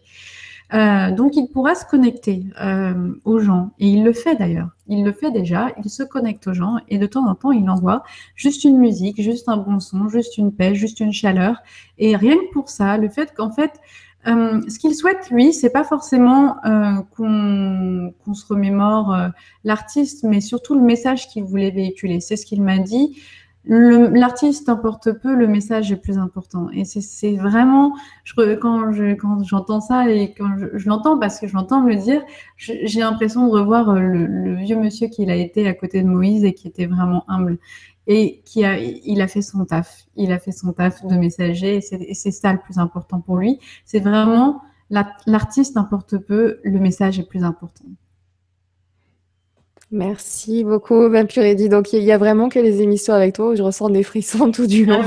Ah, là, je suis, mais j'ai la chair de poule, les amis. Euh, je sens son énergie, c'est dingue. Pareil. Merci beaucoup. Alors, ensuite, question de Claire qui nous dit Va-t-il se réincarner? Si oui, dans quelles conditions? Donc voilà, tu as répondu. Alors, euh, Juju Chocolat qui nous, dit, qui nous disait Bonjour, s'est-il réincarné? À, nos jours sur Terre Merci. Donc, non, c'était sa dernière incarnation concrète. Donc voilà, c'est bien, comme ça, tu as répondu à ces deux questions que j'avais mis de côté. Ensuite, Natacha alors, qui nous dit bonsoir Claire et Nora, est-ce que la coupe de cheveux dreadlocks représente quelque chose de particulier pour Bob Marley? Natacha, très bonne question. Alors, très bonne question. Bob, pourquoi il va, nous il va nous donner une réponse. Alors, en fait, c'est marrant parce que cet après-midi, quand je regardais une vidéo, parce que là, j'étais connectée à lui pendant deux jours, je me suis dit, mais mince, avec, euh, avec cette coupe-là, mais il devait, euh, tu devais avoir, euh, tu devais avoir la tête super lourde, quoi. Non, mais tu devais avoir la, la, la porte, la, la, tête super lourde parce que c'est vrai que ça prend. Hein. Et il me dit oui, mais en même temps, c'était une, une, façon de, de prendre toute la, toute la, le, poids du monde. Voilà, chercher le terme qu'il m'avait donné. Tout le poids du monde. C'est cette lourdeur, en fait, qu'il euh, avait donné. En même temps, ces dreadlocks, c'était aussi une façon pour lui de se connecter et d'avoir un retour à la terre. En fait, se retrouver aux racines. Pour lui, les dreadlocks, c'est un peu les racines que l'on peut avoir sur, un, sur un arbre. Et en fait, c'est ça. C'est ces racines qui prennent vie, qui lui permettent de se connecter et qui, euh, et qui pour moi, hein, il m'a montré comme si c'était les racines d'un arbre. Et c'est ça. Pour lui, c'était le plus important. C'était quelque chose pour lui. Euh, il, finalement, il s'est senti plus libre quand il les avait que lorsqu'il avait les cheveux courts et en tout cas plus connecté aussi. Voilà, donc il m'a expliqué aussi que euh, sur une planète, il y avait euh, des... Là, il m'explique encore, il me réexplique en live. Euh, sur une planète, il y a des, hommes qui ont des, des espèces de de, cheveux en forme de, racines. Et il me dit, tu sais, Claire, sur Terre, on a vu un, monsieur qui a une maladie qui est, qui, où en fait sa peau ressemble à un arbre. Il me fait dans une autre planète, il y a des humanoïdes qui sont comme ça et qui ont des cheveux qui ressemblent à des racines. Et d'où, c'est là d'où viennent les dreadlocks aussi euh, pour lui. voilà. Je donne l'info telle que j'ai. Hein, donc, euh, Merci, merci beaucoup. Oui, c'est vrai que j'avais vu cette personne-là qui a une peau qui se transforme tellement qu'on a l'impression d'avoir une écorce euh, ah et, même les doigts qui s'allongent, on dirait vraiment des racines. Donc euh, sur des planètes, ça existerait tel quel. Voilà, il y en aurait plusieurs. Exactement. Merci beaucoup. Merci Natacha pour cette question. Tu vois, on s'y attendait pas. Moi, c'est pour ça que j'adore partager les questions avec, euh, avec vous parce que on est super complémentaires. J'aurais jamais pensé à la poser et pourtant la réponse est très, très sympa, très intrigante. Merci beaucoup Natacha. Alors, Jonathan qui nous dit Qu'est-ce qui différencie ces personnalités qui sont connues dans l'histoire et les communs des mortels? Ont-ils choisi leur parcours de vie avant de venir? Donc, il y a eu prédestination. Comment peut-on bénéficier de leur énergie, de leur aura Jonathan? C'est une très bonne question. Très, très bonne question. Euh, la question est est-ce que, est-ce que on choisit nos vies. Alors moi, je pense qu'on les choisit, mais avant, hein, bien évidemment, avant de naître sur cette terre, au fond, on a choisi tout ce qu'on vit. Moi, je m'aperçois aujourd'hui que euh, ma vie est un puzzle, que vos vies sont des puzzles, et qu'en fait, quand je vous ai en consultation, euh, finalement, tout se recoupe. Il n'y a pas de hasard. Le hasard, pour moi, n'existe pas. C'est juste une illusion.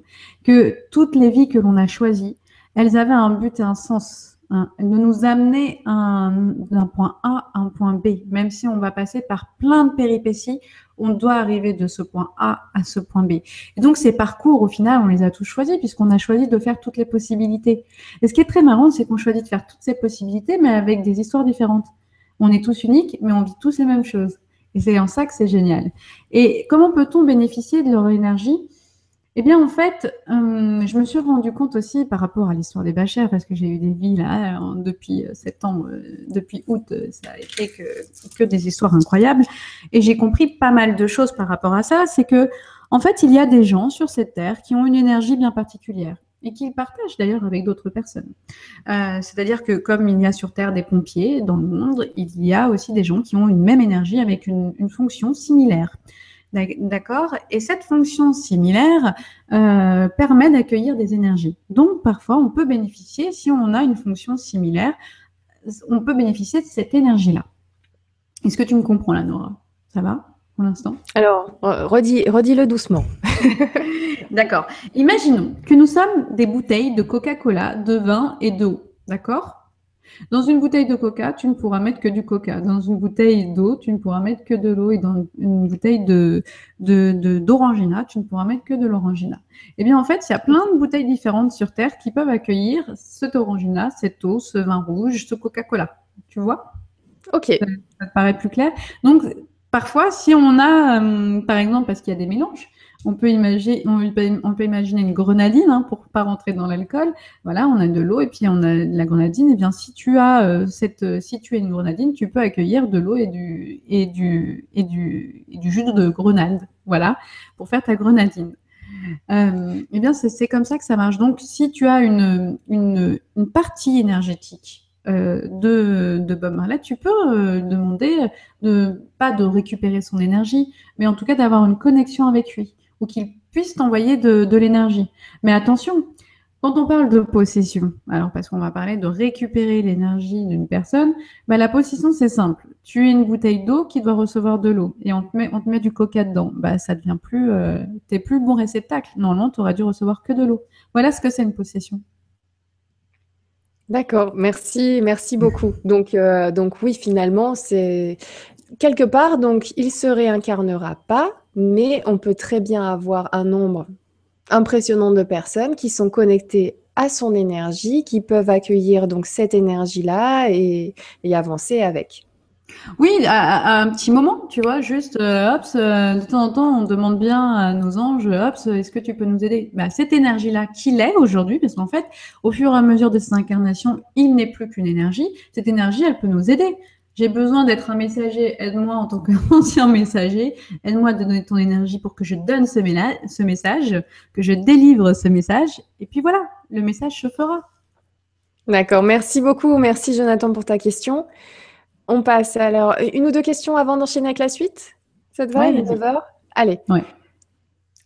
Alors, hop, hop, hop, hop j'étais descendue parce que je regardais encore d'autres questions plus bas. Une question de Mo Philite.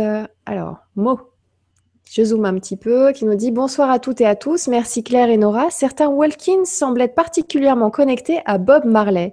J'entendrai avec plaisir ce que Claire aurait à nous parler à ce sujet. Est-ce que, bah, pour le coup, ceux qui, ont vécu un Walkin, les Walkins, sont plus connectés à Bob parce que lui aussi était un Walkin? Alors, en fait, je pense que tout le monde peut être connecté à Bob. Maintenant, certains walking ont certainement vécu des vies avec Bob. Euh, pour l'histoire, euh, j'avais rencontré un jeune garçon euh, qui avait fait une émission sur M6, non, sur Énergie 12, qui était fan de, de Michael. Dans cette incarnation passée, il avait vécu 12 fois aux côtés de Michael, mais en, toujours en tant que disciple, c'est-à-dire quelqu'un, un élève, et Michael était son maître. Donc, on peut avoir vécu des vies avec lui à ses côtés, être un ami, être juste une personne qui va passer, qui va lui parler. Euh, donc oui, certains walking ont des connexions et certains qui ne sont pas walking, vibration maître, voire même pas encore vibration maître. Euh, et, juste, c'est le côté un peu cool là. Euh, et juste une personne qui n'est pas encore dans, dans sa conscience, qui n'a pas pleine conscience de son potentiel, je dirais, qui reste encore métro boulot dodo, qui n'est pas un éveillé, peut avoir une connexion avec Bob parce qu'il a déjà vécu quelque chose avec lui auparavant. D'accord, merci, merci Mo. Et je vais prendre une question de Gaëk qui a, qui a posé cette question avant même le début de l'émission. Gaëk. Donc il nous dit question d'avant émission. Bob a-t-il toujours été aussi cool dans toutes ses vies? Est-ce sa nature profonde ou était-ce dû à ses expériences de vie? De façon générale, les vies qu'il m'a montrées, il a plutôt été cool. Maintenant, il y a eu des vies où il était un peu plus enragé quand même, hein, où il en a voulu, où il était dans une, besoin de rébellion, on en parlera tout à l'heure, parce qu'en fait, euh, fait, il avait besoin aussi de sortir de cette rage. Hein. On doit tout expérimenter. Donc, euh, après, quand on expérimente tout, il y a une façon d'expérimenter. Il y a des gens qui vont pas avoir une âme de, guerrier, c'est-à-dire qu'ils vont expérimenter la guerre, mais on va leur dire bon, tu dois faire la guerre. ok, d'accord. Bon, j'ai pas envie, mais j'ai pas le choix. Et il y en a qui vont expérimenter la guerre, qui vont dire tu dois faire la guerre, c'est super, j'adore, je, suis le premier à, aller venir et à me battre. On avait vu ça chez ça déjà, qui, avait oui, eu ce passage-là lui aussi et que lui, il avait adoré ça, partir en guerre à un moment. Voilà, lui, il a plutôt une énergie de rébellion. Donc, c'était pas vraiment. Euh, c'est surtout pour, pour, délivrer un message, pour dire stop, j'en veux plus, c'est plus possible, j'ai besoin de me délivrer de ces chaînes. Il n'est pas dans le même contexte euh, que euh, Bruce qui dit ouais, c'est bon, allez hop, je remonte mes manches on y va. on va à la baston. C'est différent. Ok. Allez, hop, petite dernière et après on enchaîne, promis. Alors, Anne-Marie qui nous dit Bonjour Nora et Claire, Bob connaît-il la raison de la disparition très rapide de la civilisation Maya? Merci. Est-ce qu'il a vécu pendant cette période-là, lui? Est-ce qu'il oui, sait quelque chose? Il avait, il a vécu presque à la fin de la civilisation Maya. Donc, euh, en fait, il, pour lui, hein, il y a eu plusieurs choses qui ont fait que. Euh, la civilisation maya était très proche de la civilisation égyptienne. Tout s'est écroulé comme ça. Et alors, vous allez pas me dire que c'est par magie. La magie, la magie, oui. la magie, on est d'accord. Euh, mais il y a quand même des faits qui sont assez intéressants entre les deux. En fait, ce qu'il m'a expliqué, c'est que euh, il y a eu plusieurs euh, choses à ça. Déjà, une espèce de grosse famine qui a fait que, avec euh, un problème d'intoxication, il y a eu quelque chose qui a créé que cette cette civilisation s'est écoulée. Et puis, ils ont eu de moins en moins de, de, personnes avec des caractères forts. C'est comme s'ils avaient un, un, soutien de là-haut qui n'était plus le même. Hein. Ils l'ont pris comme ça à l'époque. Hein. Euh, de ce qu'il m'explique, si on reste d'un point stricto sensus humain, euh, ils ont senti qu'en fait, ils n'avaient plus le même pouvoir qu'ils avaient à l'époque. C'est comme si les dieux n'étaient plus de leur côté. C'est comme si en fait l'énergie, mais en fait l'énergie des dieux, elle venait d'ailleurs, mais cette énergie-là est partie. Elle ne les a plus aidés parce qu'en fait, ils ne, comment je vais dire ça, il ne correspondait plus, il n'était plus en phase avec euh, l'énergie dont ils avaient besoin. Donc, tout ça est parti. C'est comme si, vous saviez, euh, euh, vous avez un, un, troupeau euh, de, je vais prendre de moutons, désolé, hein, je pense cet exemple, de moutons qui fait de génération en génération. Et puis en fait, les, les énergies sont de plus en plus basses et puis les, les, les, moutons sont de moins en moins forts et moins en moins robustes. Et ben en fait, on, on, on les laisse quoi, et on les laisse un peu mourir. C'est un peu l'image qu'il m'a donnée en fait par rapport à ça. D'accord, merci beaucoup. Allez, je te, je te, laisse reprendre, mais il y a encore beaucoup de questions super intéressantes. bah écoute, ouais, ouais, il n'y a pas de souci. Il n'y a pas de souci, on va continuer. On va continuer avec la chanson Wood the Cap Fit. J'espère que je le prononce bien. Wood de Cap, fit eux qui portent le chapeau. Alors, l'homme envers l'homme est si injuste, les enfants, tu ne sais pas en qui faire confiance? Ton pire ennemi peut devenir ton meilleur ami et ton meilleur ami ton pire ennemi. Certains mangeront et boiront même avec toi. Puis derrière toi, ils comploteront. Seulement tes amis connaissent tes secrets. Je descends, connaissent tes secrets. Donc seulement eux ont pu les révéler. Et ceux qui portent le chapeau, laisse-les s'habiller avec. Je disais, je jette mes céréales, je n'appelle pas la volaille, la volaille. Je disais, fais cuire, fais cuire, fais cuire, cloc, cloc, cloc. Certains te haïront, prétendront que maintenant ils t'aiment. Puis derrière, plutôt, ils essayeront de t'éliminer. Mais qui bénit n'a aucune malédiction. Remercie Dieu, passons les mauvais. Alors là, on passe vers 1200. Et en fait, il a été un moine célestin proche du pape Célestin, euh, moine bénédictin plutôt, euh, proche du pape Célestin V. Alors, je découvre les papes, hein, donc Célestin V, qui était euh, Pietro Angeleri, plus connu sous le nom de Pietro de Morone, qui est né en 1209, et, euh, voire au début de 1210, hein, en Italie. Il est mort le 19 mai 1296 à Fumone, et il était moine ermite italien appartenant à l'ordre des bénédictins. Il en a fondé une nouvelle branche qui prit par la suite le nom de Célestin et il a été élu pape le 5 juillet 1294 à l'âge de 85 ans et il était devenu le 192e pape de l'Église catholique sous le nom de Célestin V euh, avant de renoncer à sa charge le 13 décembre de la même année. Alors, il me parle qu'il était, avant de vous dire ça, il m'a parlé qu'il était un espion Ok, d'accord. Espion dans une église. En fait, il était moine bénédictin et qu'il espionnait l'église, en fait, de façon générale pour un pape.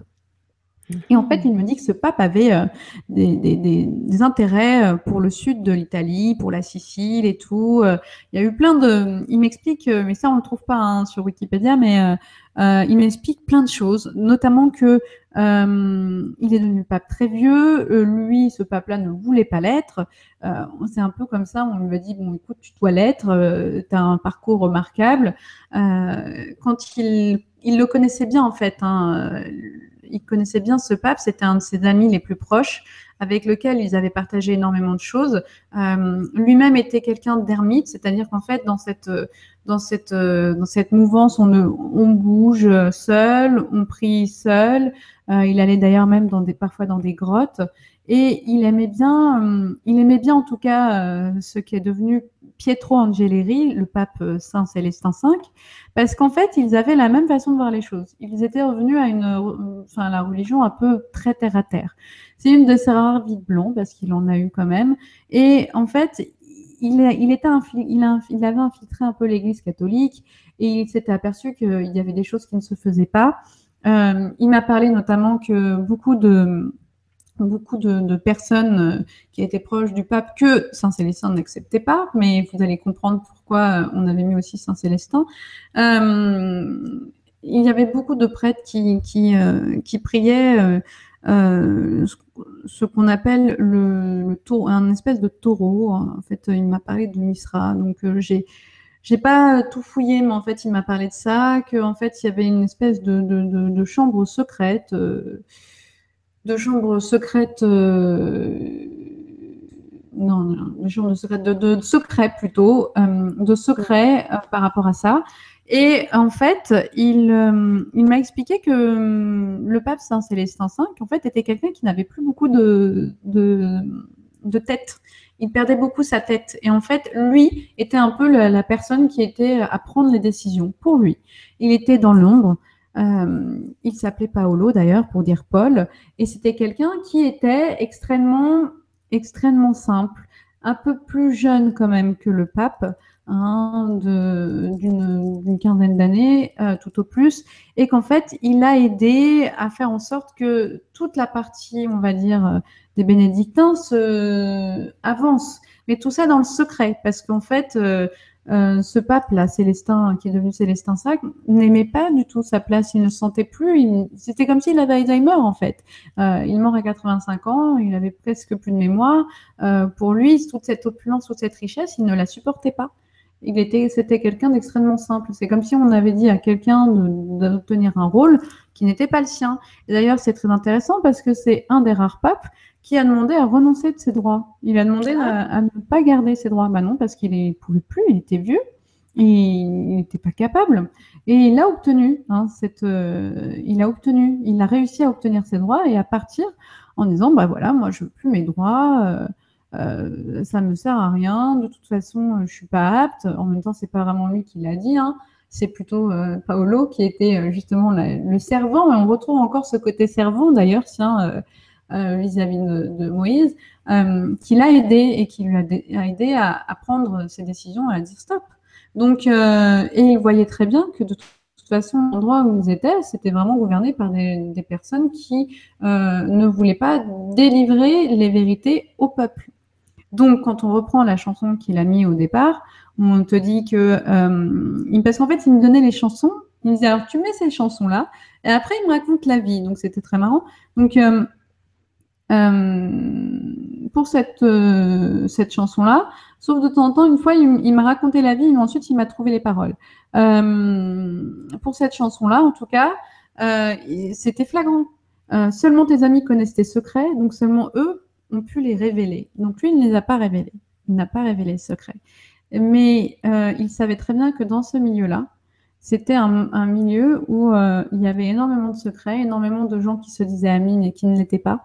Et pour lui, euh, qui n'était pas de ce monde-là, parce qu'en fait, il était très proche de ce pape qui était très gentil, mais très vieux, mais avec lequel il partageait vraiment des idées de simplicité, bah, il s'est retrouvé dans un monde qui ne correspondait pas et il a vu des choses qui étaient juste, euh, juste pas en accord avec, euh, avec ce qu'était ce pape, quoi, et avec ses convictions profondes.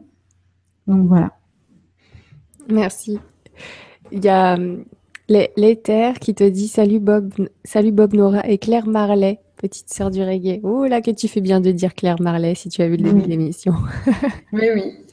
En tout cas, c'était un homme qui s'appelait Paolo. Il était très discret il garde encore ce côté discrétion, mais c'est quelqu'un qui avait beaucoup d'idées et beaucoup d'autorité et qui a vraiment aidé ce pape jusqu'au bout. C'est-à-dire que même après sa mort, il s'en est occupé. Euh, il s'est occupé de l'endroit où il était. Même pendant, avant, quand il était euh, euh, malade, il a été là pour lui. Il, lui a donné, euh, ça a été sa main droite, ça a été sa main gauche, ça a été, euh, euh, grâce à lui, ce pape n'aurait pas pu, en tout cas, terminer comme il a pu terminer. Et ensuite, il est parti, il est reparti dans, une de ses bases des bénédictins et, il a fait en sorte que la suite avance en mémoire et en hommage à lui. Tu m'entends? Oui, je t'entends. Tu m'entends? Oui, ça a sauté un petit peu au niveau du, son. D'accord. Ça faisait longtemps, dis donc. ah ben voilà. Bah, là, j'ai tout branché. Normalement, ça devrait être bon. Hein. Alors, est-ce que tu, tu, veux qu'on prenne des questions ou est-ce que tu, tu préfères qu'on poursuive? Alors, oui, on peut prendre des questions, mais j'ai un truc à te demander. Dis-moi, tu veux une pause Oui, je veux bien. Est-ce que je peux faire une méga pause de toute petite, euh, le temps d'y aller? Bien sûr, il n'y a pas de problème. C'est la première fois que ça m'arrive, mais là, je bois tellement de l'eau que, en fait, j'ai besoin d'une petite pause. On te retrouve tout de suite, pas de souci. Oublie pas de prendre un petit, un petit verre de, de, chocolat chaud ou quelque chose, euh, parce que c'est vrai que tu parles beaucoup et je te remercie. Comme je pense avec voilà, ça cause de l'eau. À tout de suite. Bah, du coup, moi, tant mieux. Ça me permet euh, de, de donc vous dire qu'est-ce que nous aurons comme émission dans les prochains jours. Et notamment surtout de vous parler donc euh, de l'émission de demain avec Elisabeth de Caligny. Donc c'est Rossé le titre est assez spécial. Rencontre avec le gardien des archives de l'humanité. Je vous promets, j'en sais pas plus. Alors, je sais que Elisabeth de Caligny et Claire Thomas se connaissent bien, donc elles ont pu échanger peut-être là-dessus. Moi, je n'ai aucune info. J'aime bien découvrir ces histoires-là en direct avec vous. Donc, ça sera pour demain en émission libre et gratuite sur LGC2. Comme vous le savez, nous avons des conférences en accès libre et gratuite. Je vous invite à rejoindre d'ailleurs la page Facebook LGC2 TV si vous n'avez pas encore fait, parce que en cas de soucis techniques, en en cas de, bonnes nouvelles ou quoi que ce soit, tout, je mets tout en direct sur euh, la page Facebook LGC2TV. Donc, euh, notamment les liens des émissions pour, euh, pour le soir, ainsi que bah, forcément s'il y a un petit couac technique. Là, j'ai vu qu'en début d'émission, vous aviez eu des petits soucis avec le site legrandchangement.tv. J'espère que c'est réglé d'ici là. Mais sinon, ça fonctionne, quoi qu'il arrive, en général, toujours sur le YouTube ou alors sur la page Google ici même. Mais en tout cas, toutes les informations de dernière minute se trouvent sur la page Facebook de la chaîne LGC2 TV. Et on se retrouvera aussi jeudi avec Pascal Lafargue pour justement des enquêtes sur les vies antérieures. Donc c'est drôle de commencer la semaine avec Claire Thomas sur la, vie antérieure de Bob Marley. On parle des vies antérieures. Et Pascal Lafargue est spécialisée dans l'enquête et elle nous explique pourquoi et comment ces vies antérieures existent bel et bien. Elle va en prendre qu'une, mais elle va y rester très longtemps, voire même des années, pour prouver la réalité de ces vies antérieures. Donc c'est vraiment très complémentaire avec ce soir. Et comme nous sommes dans ce petit intermède, je voudrais, et je vois que Claire commence à, retrouver sa place, donc je voudrais simplement vous parler du cours par vidéo qu'on a avec Claire justement la semaine prochaine. Donc c'est sur euh, les chakras. Alors ça sera le deuxième cours. Il y en avait, il y en avait trois prévus. On a commencé donc la première partie au mois de décembre, donc le chakra partie 1 les chakras partie 1, c'était au mois de décembre. Et là, nous sommes sur la deuxième partie. Donc, je vous invite à retrouver legrandchangement.tv, de cliquer sur service et accompagnement et sur votre gauche, dans les créateurs, vous choisissez Claire Thomas. Vous allez non seulement retrouver tous ces cours par vidéo, j'avais commencé euh, les cours par vidéo avec Claire Thomas, donc c'est vrai qu'il y en a beaucoup en sa compagnie, mais du coup, on part sur plein plein de sujets variés et c'est la première fois qu'on lance un cours par vidéo en trois parties, trois cours de deux heures sur les chakras parce qu'il y avait tellement d'informations à dire que voilà. Donc vous retrouverez toutes ces informations en accès donc sur les cours par vidéo et l'inscription est à prix libre. Les conférences sont en accès libre et pour les cours par vidéo c'est à prix libre. Voilà, vous restez euh, libre euh, et maître de vos décisions, que ce soit euh, financière ou, ou bah, cérébrale. c'est le mot qui vient sur le coup. Et, et, en effet, chacun garde son libre arbitre quoi qu'il arrive. Et c'est ce que j'adore avec cette chaîne LGC2. Et ça me fait beaucoup de. En tout cas, ça me fait très plaisir de partager tout ça avec vous. Et je remercie Claire Thomas de nous permettre d'avoir accès à ces informations à prix libre. C'est important. Je t'en remercie encore. Voilà. Merci Claire. Eh ben de rien. Moi, en tout cas, je peux dire quelque chose sur Pascal Lafargue et c'est vrai que c'est hyper intéressant ce qu'elle fait. De temps en temps, je peux, euh, je, pense à quelqu'un qui était venu me voir et qui, je lui ai qu'il s'appelait Pierre Seguier. Enfin, j'avais pas le prénom, mais Pierre, le nom de famille plutôt, mais Pierre, et qu'il était le, le, conseiller de Louis XIV. De temps en temps, j'ai les infos. De temps en temps, c'est vraiment un travail d'enquête et c'est ce que je m'aperçois. C'est-à-dire que euh, on peut avoir un, on peut avoir un nom, un prénom, ça va pas suffire. Euh, quand euh, quand je fais parfois, j'ai des informations hyper précises, donc je vais vous donner plein de détails, etc. Mais après, c'est vrai que sur Internet, on trouve pas tout. Et c'est vrai que je trouve aujourd'hui, et c'est ça, c'est quelque chose de plus, de plus en plus flagrant pour moi, c'est que finalement, c'est bien que tu aies mis plein de livres derrière toi parce que Internet pas, ne détient pas toutes les informations. On s'aperçoit que les livres euh, ont quand même, euh, nous permettent en tout cas d'avoir un maximum d'informations. Et, du coup, quand on, retrouve une vie qu'on doit creuser avec, alors on peut faire des régressions, ça c'est génial. Ça va nous donner plein d'infos. Hein. Moi, je, sais que quand j'ai des flashs, euh, c'est hyper intéressant. Et quand j'ai fait des régressions, ça a été super intense. Et, puis, il y a quand même ensuite le travail d'enquête. Et quand on, quand on veut aller jusqu'au bout de quelque chose, le travail d'enquête, c'est génial. Après, parfois, on a des super, super des super moments comme euh, comme j'ai pu l'avoir avec euh, Michael Faraday, avec Michel Dessiou, qui est Michael Faraday. Quoi. La même personne, la même tête, les, la même photo. Donc ça, c'est incroyable. Ça, c'était. Il y a des moments comme ça assez incroyables. C'est vrai, donc n'hésitez pas. Pour le coup, euh, c'est vrai que Pascal Lafargue est spécialisée dans les enquêtes. Comme je vous l'ai dit, comme je vous ai dit, elle prend une vie, elle va, elle va y rester très très longtemps, voire même des années. Heureusement qu'il y a Claire Thomas qui va pouvoir, ben, elle, vous donner vos infos à chacun en particulier. Mais c'est vrai que ce serait intéressant si jamais à ce moment-là, lors de certains moments, tu as des détails comme ça, quand tu les fais passer, que vous les gardiez en tête et que vous meniez peut-être votre propre enquête sur, euh, sur ces vies-là et essayer de retrouver les petites infos supplémentaires sur une ou deux vies que vous avez pu avoir. Ça serait sympa quand même. Ah, mais c'est super intéressant. Celui qui, auquel j'avais dit qu'il était Pierre, euh, qui euh, en fait il a retrouvé que c'était Pierre Seguier, le chancelier de, de, Louis XIV, avec toutes les infos que j'ai données, il a réussi à retrouver que Pierre Seguier avait eu une fille à 30 ans. Et en fait, sa première fille, il l'a eu à 30 ans. Il avait eu deux filles et lui-même dans cette incarnation-là, il avait deux filles. C'est énorme. Et quasiment au même moment. Donc, il m'a fait, c'est incroyable. Donc, vous voyez comme quoi parfois les vies antérieures vont nous, vont nous marquer. Et on le voit bien avec euh, les incarnations de Bruce Lee, comme celle de Bob Marley qu'elles sont marquantes et qu'en fait, elles, permettent de mieux comprendre l'homme qu'il a été dans cette incarnation-là. Exactement. Merci beaucoup. Alors, qu'est-ce que tu préfères? On poursuit après, après cette petite pause ou on prend justement le temps sur la pause de encore aller creuser au niveau des questions? Bah, pose quelques questions. Merci. Ça se voit à quel point j'ai envie de poser des questions, moi, ce soir. Et après, je vous annonce du lourd. Donc, on va rentrer dans du lourd. Alors, les amis, je suis prête pour les questions. Alors, hop, je remonte. Question de alors, Le Monde Spirituel qui nous dit Une émission sur David Bowie serait-elle possible malgré qu'il soit décédé depuis peu? Merci. Il y a d'ailleurs quelqu'un qui disait un petit peu plus bas que peut-être que ça demande du temps lorsque le décès est récent pour se connecter à la personne. Est-ce que tu pourrais nous en dire un petit peu plus là-dessus? Je pense que euh, le temps n'existe pas. Après, ça dépend de, la personne. Moi, je pense que euh, David Bowie, il, y a tellement de choses à dire, en fait, mais même Bob Marley ou même Bruce hein, c'est des, hommes exceptionnels qui ont tellement de choses à raconter que même ne faire que deux heures et demie sur eux, c'est un peu réducteur parce qu'on pourrait y passer des heures, des siècles, des années. Euh, je pense qu'il faudrait attendre un petit peu. Le temps que son âme, voilà, elle remonte parce qu'il y a tellement, et on, le montre, hein, c'est même pas je pense et je ressens, c'est qu'on me montre vraiment qu'il est encore extrêmement pleuré. Donc il faut laisser un peu l'énergie un peu remonter pour pouvoir euh, faire en sorte qu'on puisse, euh, euh, en tout cas l'humanité, fasse un peu le deuil de David Bowie pour repartir sur d'autres choses. C'est vrai que euh, quand, on, quand on pleure quelqu'un, souvent on a envie de se raccrocher à lui alors que c'est le moment où il faut justement se détacher pour laisser un peu prendre de la hauteur et faire en sorte qu'ensuite on puisse en discuter et que lui, son, son énergie en fait, soit vraiment là-haut, au top, sans avoir sans avoir à rester un peu euh, dans notre monde et un peu polluer et, pas se détacher comme ça. Bien évidemment, quand euh, les, énergies voient la lumière, elles disent bon, puis voilà quoi. Euh, mais certaines ne le font pas parce qu'il y a tellement de gens qui les pleurent. Alors surtout pour des personnes, des personnes comme ça, pas toujours si évident que ça de partir. C'est sûr. Merci beaucoup, le monde spirituel, pour ta question. Alors, je poursuis avec celle de Lisiane. Lisiane Cœur d'Ange qui nous dit Dit Claire, Bob Marley est-il aussi un avatar descendu sur Terre pour montrer le chemin?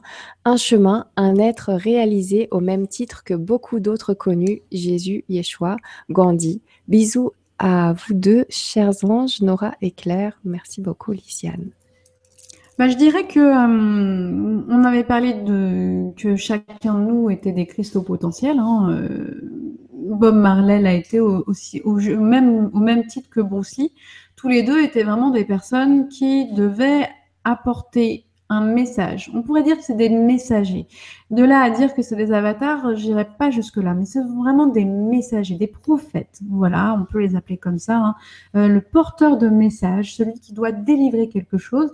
Et en ça, ils ont tous les deux rempli leur job. Franchement, on peut pas leur, euh, leur jeter la pierre. Ils ont, ils ont donné vraiment de leur cœur, de leur âme, de leur esprit à l'humanité, à la planète, pour pouvoir les élever, pour pouvoir nous élever à travers euh, leurs chansons, à travers leurs films, à travers leurs, écrits ou leurs paroles. Donc euh, en ça, c'est plutôt euh, des êtres qui étaient des messagers, qui étaient là pour délivrer un message. Merci beaucoup. Ensuite, Tim, une autre question de Tim qui a été beaucoup likée. Peut-il développer sur les reptiliens? Il avait fait une petite parenthèse, un peu comme s'il disait dis-leur qu'il y avait des reptiliens dans le coin aussi. Est-ce qu'il peut développer un peu? Ouais, il m'expliquait qu'à l'époque, euh, il y en avait, il me l'explique encore, hein, mais euh, à l'époque, il y avait énormément de reptiliens qui euh, contrôlaient beaucoup plus de choses qu'on imagine. Alors après, il y a quelque chose. Il y a, ça, c'est lui qui le dit, mais c'est moi aussi, parce que pour le coup, euh, j'aimerais qu'on remette un peu les choses euh, à leur place. Voilà, souvent on dit reptilien, c'est horrible. Oui, oui, c'est vrai, il y a des reptiliens qui sont horribles. Et souvent, on, va mettre tout le monde dans la même, euh, dans la même catégorie. Mettons encore les choses à leur place. Quand on dit que les humains, il y a des cons, il y en a qui sont moins cons, bah, c'est pareil chez les reptiliens. Et en fait, c'est pareil dans chaque espèce. On a toujours l'impression de dire les reptiliens, ce sont les grands méchants. Oui, il y en a qui sont des grands méchants dont il faut se méfier et qui nous manipulent. Ça, on est d'accord. Euh, mais ils ne sont pas tous comme ça. Il y a de tout. Il y a une échelle avec des bons, des gentils, des méchants, des naïfs, et il y a de tout. Il y a de tout. Alors son petit message tout à l'heure quand il disait dis-leur qu'il y a des reptiliens, c'était c'était pour nous taquiner, non Un petit peu pour euh, pour taquiner, pour dire aussi qu'il y avait des reptiliens. Et d'ailleurs, une, chose que je vous ai déjà dit, mais c'est ça qui est génial, c'est qu'enfin dans notre cerveau, nous avons une partie qu'on appelle la partie reptilienne qui fait partie de nous. Oui, donc on a tous une partie reptilienne en nous déjà, sans le savoir. Après, ça ne veut pas dire qu'on est des reptiles aujourd'hui, parce qu'on ne l'est pas et qu'il y en a beaucoup autour de nous qui ne le sont pas. Et heureusement, il y a tout pour faire un monde. Mais j'avais vu une interview de Paul Hélière qui disait qu'il y avait 80 espèces sur Terre présentes d'extraterrestres. Euh, on va pas tous euh, commencer à leur jeter des pierres parce que sinon on va dire encore un étranger déjà qu'on a du mal et que Bob Marley son message c'est d'apporter la paix. Donc si vous commencez à dire euh, ouais il faut taper dessus ça fait du non on n'y arrivera jamais. Comme il l'a dit, mettez de la lumière là où il y a du noir. Voilà tout simplement là où il y a le diable. Merci beaucoup, merci Tim pour ta question et merci Bob pour ce complément d'information de tout à l'heure. Alors ensuite Archange Gabriel qui nous dit bonsoir. Les premiers juifs éthiopiens noirs se nomment les Falasha ou Falasa. Pour info, d'après ce que je comprends, doit-il y avoir un rapport avec une des vies antérieures de Bob Marley ou de ses racines profondes? Merci, Archange Gabriel. Bien sûr, puisque le, roi Jaffa Séfé était un Falasha. Donc, euh, évidemment, c'est pour ça qu'on parle de l'Éthiopie, puisqu'à l'époque, l'Éthiopie n'était pas là où elle, elle était beaucoup plus grande que ça. D'accord, merci la beaucoup. Palestine, l'Éthiopie, c'était déjà la Palestine actuelle était déjà aussi une partie de l'Éthiopie. Voilà. Alors, Old, Old is Blessed qui nous dit bonsoir. Est-il vrai qu'enfant il lisait les lignes de la main? Oui. Et en fait, il a toujours été intéressé par l'ésotérisme. Et en fait, il m'a expliqué que euh, de toute façon, avec ce qu'il a vécu dans ses incarnations passées, qu'il a su très jeune, de toute façon vers 18-19 ans, euh, ça, ça le passionnait. Il était hyper connecté, il voulait tout savoir sur tout. Et en même temps, quand on, quand on est un walking, euh, si on s'intéressait pas à ça, ce serait un petit peu bizarre, je dirais. Mais oui, oui, il lisait les lignes de la main. Euh, il il n'était pas forcément dans les chiffres, c'était pas trop son, son, truc. Lui, vraiment, il fallait que ce soit la sensation. Il me parle, il me dit que il parlait souvent d'émotions. D'ailleurs, on peut le retrouver dans ses chansons, des moments. Il va vous parler d'émotions. Et en fait, lui, il, il ressentait les émotions des gens. D'ailleurs, parfois, ça m'aide énormément.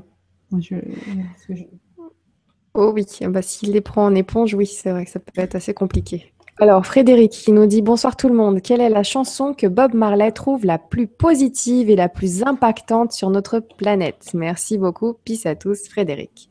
Alors, Frédéric, pour cette réponse, elle est simple. Il, me dit que euh, euh, toutes les chansons sont impactantes. Il suffit juste de les lire et il m'a dit encore plus que ça. Il m'a dit qu'en fait, toutes ces chansons, c'était comme un puzzle qu'il fallait reconstituer. Et en fait, il faudrait dire toutes les chansons sont impactantes. C'est-à-dire que c'est comme une œuvre d'art, tu sais, un puzzle euh, où en fait, quand tu les mets bout à bout, tu t'aperçois de quelque chose. Tu t'aperçois qu'en fait, elles ont toute une cohérence. Et qu'en fait, euh, on peut trouver une chanson extrêmement belle seule, mais en fait, quand tu les prends toutes en même temps, tu te dis waouh, c'est juste extraordinaire. Et ben c'est un peu comme les bouts de ta vie. Il y a des moments qui sont magnifiques, mais est-ce qu'on peut qualifier un moment plus beau qu'un autre? Alors oui. Et là encore, on va revenir sur le même débat que tout à l'heure. Euh, il, y a, n'y a pas de temps, mais il y a du temps. Il faudrait que tous les beaux moments soient, soient là et il ne faudrait pas en fait de faire de préférence. Là, je parle, c'est pas moi qui parle, hein, je vous le dis, c'est Bob. Euh, il, ne faut pas faire de préférence, c'est-à-dire qu'en fait, il faut prendre toutes les, tous les morceaux comme des moments magiques, comme des moments qui peuvent vous transcender, qui peuvent vous faire comprendre quelque chose de profond. Donc en fait, en ça, ces, toutes ces chansons permettent encore de délivrer actuellement des messages. Merci beaucoup. Alors, je vous demanderais simplement au niveau du, public de faire attention à une petite chose que j'y fais attention depuis le début de l'émission. Ça, me perturbe assez. Je ne sais pas si de votre côté c'est pareil, mais juste avant que tu te connectes entre guillemets ou qu'il a envie de faire passer un message ou quelque chose comme ça, dans, la minute juste avant, il y a une grosse décharge de frissons. C'est assez impressionnant, comme si, euh, et du coup, euh, quand, à chaque fois que ça m'arrive, quelques temps après, tu, tu vas dire Ah, d'ailleurs, il me dit que, ou là, il est pas loin. Enfin, c'est donc voilà, je, demanderai au public de savoir si de votre côté, ça vous fait pareil là ce soir. Merci beaucoup. Euh, est-ce que tu veux bien qu'on reprenne? Je vois qu'il est 9h30 passé et, euh, oui. et donc il y a encore bah pas mal d'infos. Ouais, ouais. Et eh ben écoute, euh, oui, on va parler de, de Ismaïl Ier.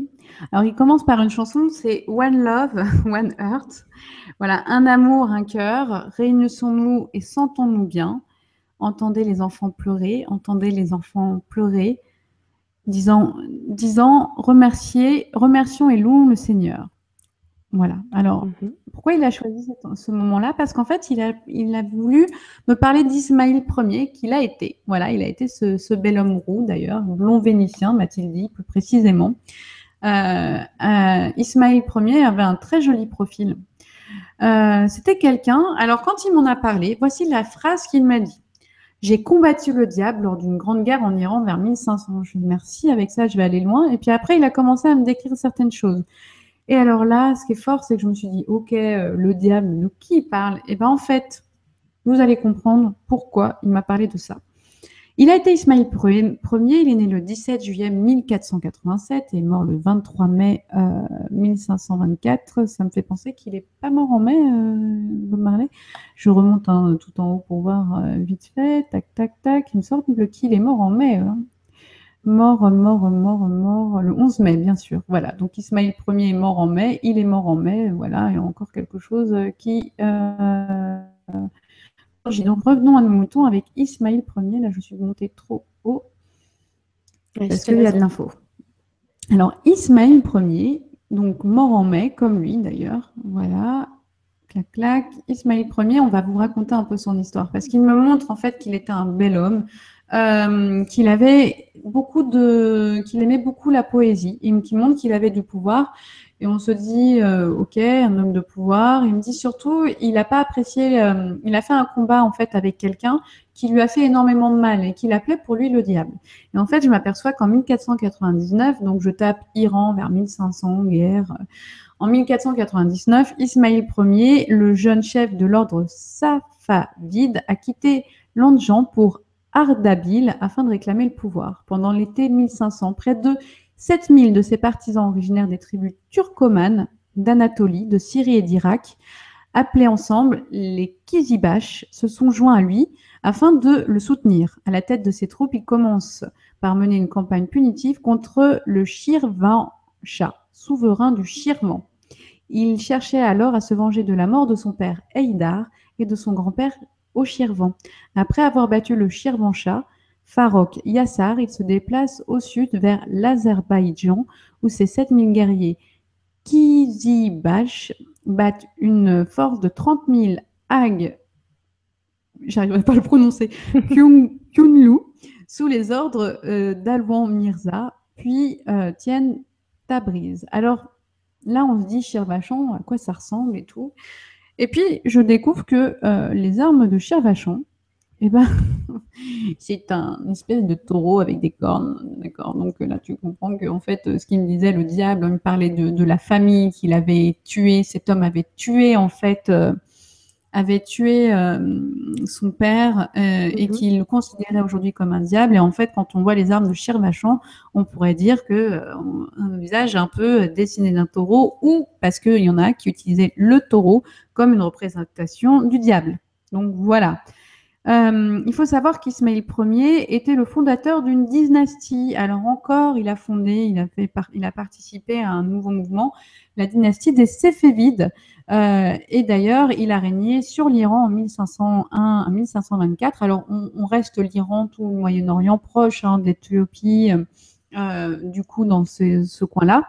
Et en fait, les origines de la mère d'Ismaël Ier, eh bien, elles venaient euh, de la Turquie, d'accord. Et, et en fait, il m'explique que euh, sa maman était une extrême, une femme vraiment très belle et qu'il adorait les femmes. Et d'ailleurs, il adorait, il avait plein de femmes autour de lui. Il les aimait, il les aimait passionnément. Et d'ailleurs, il adorait écrire des poèmes. Et en fait, on découvre en effet qu'il a été poète Hein. Il a écrit beaucoup de poèmes. Alors, euh, ce, que j'ai appris précisément, c'est qu'Ismaïl a également pratiqué l'art de la poésie tout au long de sa vie. J'ai pas réussi à retrouver ses poèmes. Il signait ses poèmes sous le nom de Kataï. Kataï a renouvelé les thèmes traditionnels du lyrisme turc.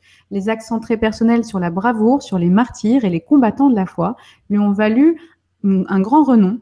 En plus de son divan, on lui doit un poème épique euh, et un, écrit philosophique en fait. Euh, alors, il adorait parler de foi, de martyr, de bravoure, chose que l'on retrouve encore dans son incarnation-là.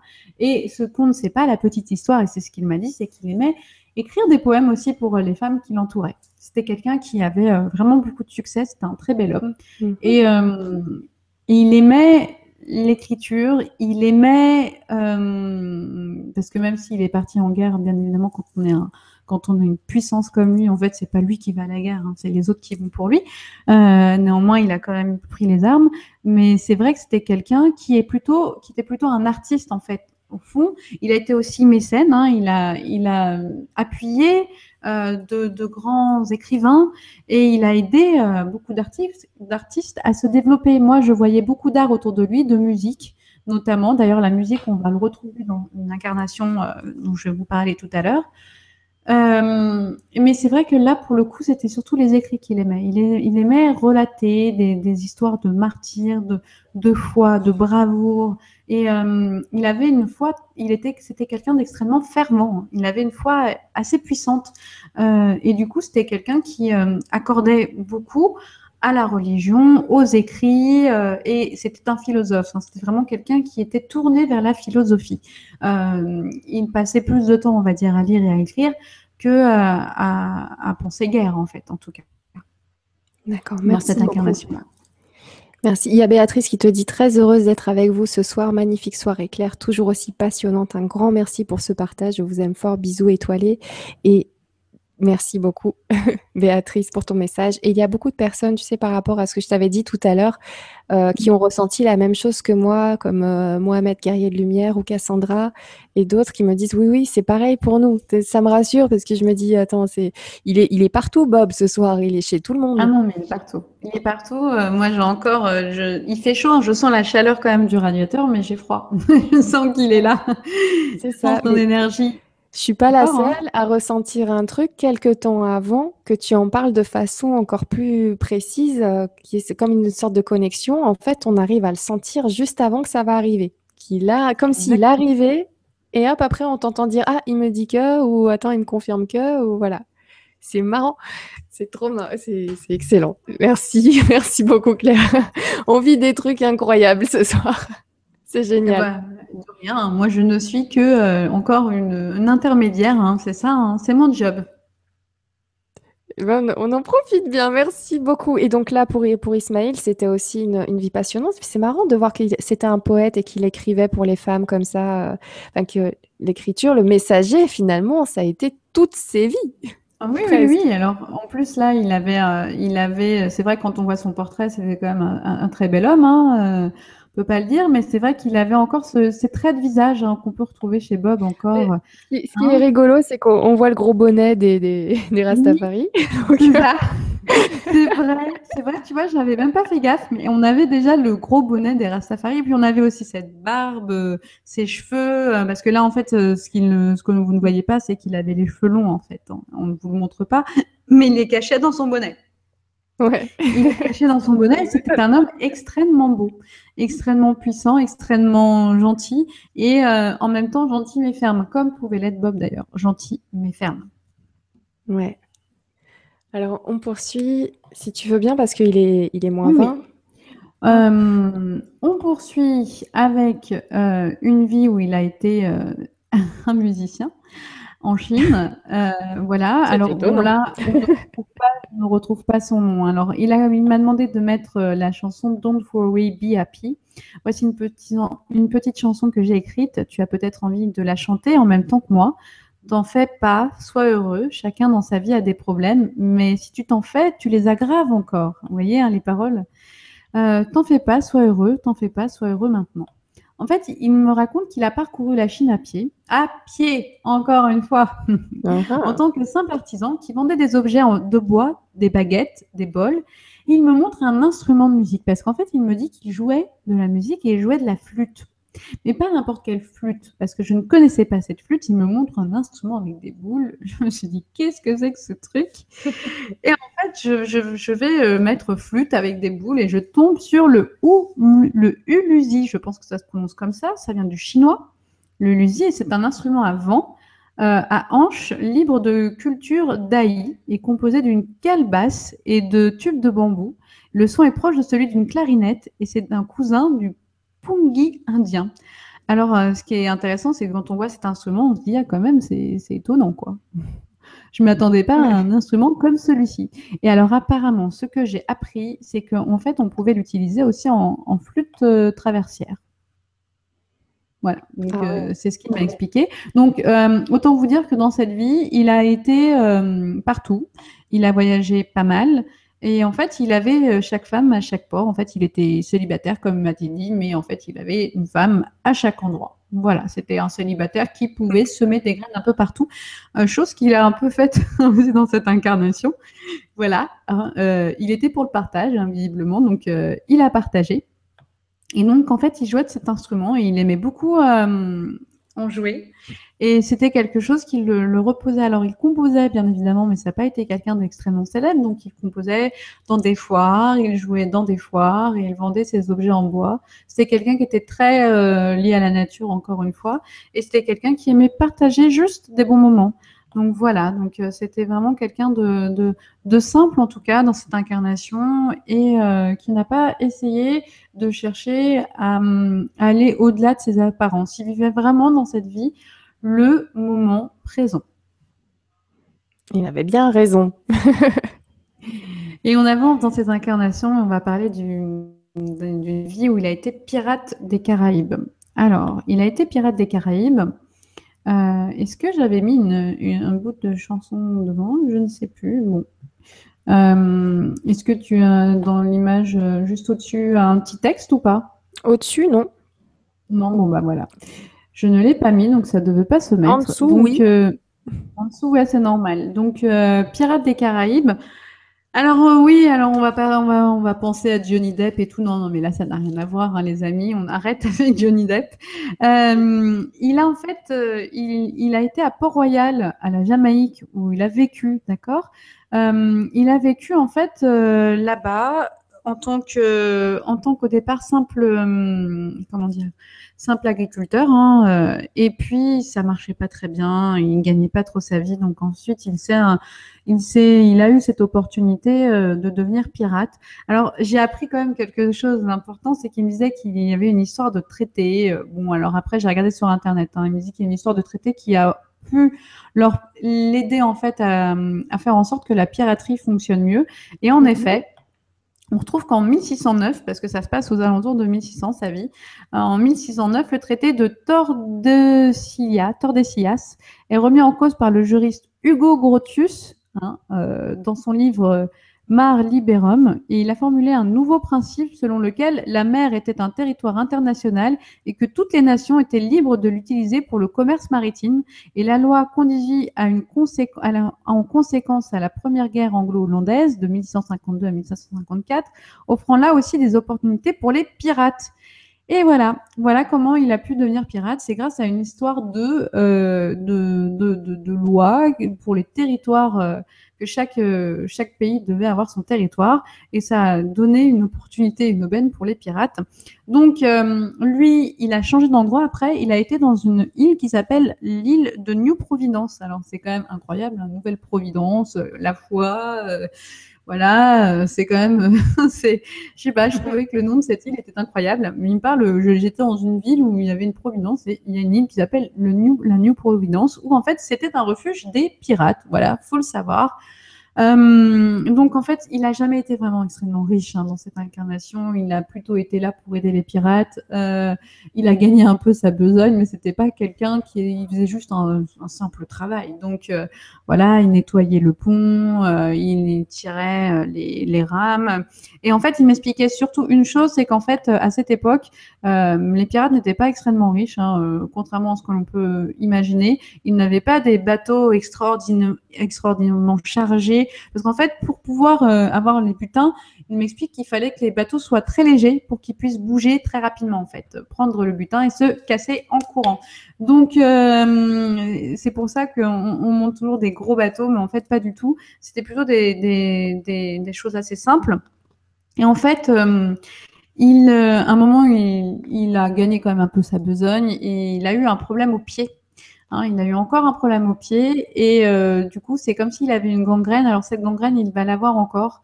Euh, et du coup, ça va l'immobiliser. On va lui couper hein, une jambe et il va avoir une jambe de bois, mais il va être obligé d'arrêter. D'accord. Voilà. Ah, ce pied. Hmm, les pieds. Voilà, c'est encore une histoire de. Alors ensuite, euh, on va reprendre les paroles de Babylon System.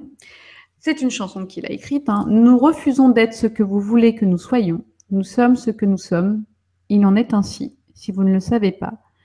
Vous ne pouvez pas m'éduquer pour quelques opportunités que ce soit. En parlant de ma liberté et celle du peuple, nous avons été écrasés sur le pressoir bien trop longtemps. Rebelle-toi, rebelle-toi, bien trop longtemps.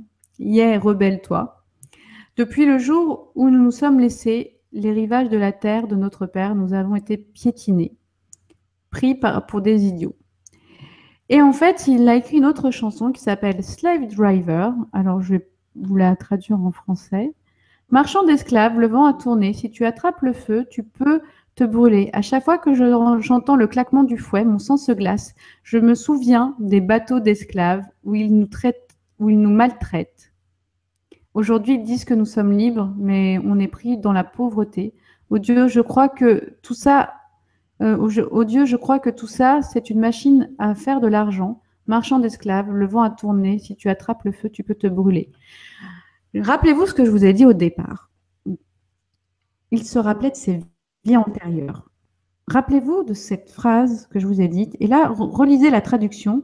Je me souviens des bateaux d'esclaves où ils nous maltraitaient. Et il savait ses vies antérieures, bien évidemment. Et quand vous re-regardez ces chansons, vous retrouvez son passé, bien évidemment. Il le savait et il en parle très clairement dans sa chanson. Quand il m'a dit ça, je veux dire, là, j'ai encore la chair de poule, j'avais la chair de poule. Il me dit, tu vas voir dans mes chansons, on va trouver, tu vas trouver, tu vas trouver. il me dit, regarde les chansons sur les esclaves. Et je trouve en effet qu'il le dit très clairement. Je me souviens des bateaux d'esclaves. Voilà.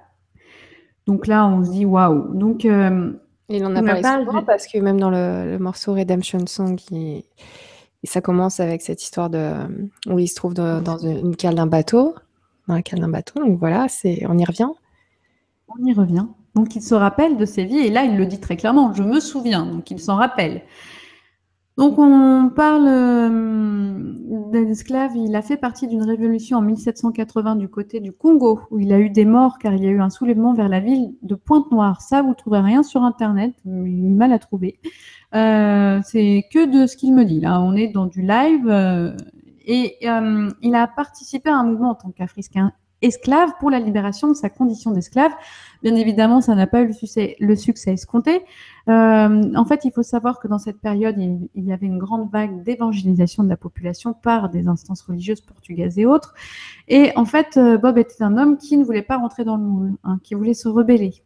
Euh, en effet, il a subi le fouet. Alors, je vous ai mis des images d'esclaves. Euh, je ne sais pas si c'est à peu près de cette période, mais en, tout cas, ça vous mhm. remémore un peu ce que ça a pu être. Euh, l'autre, ça peut être un peu plus dans le, voilà, celle-ci, un peu plus dans ce, dans ce sens.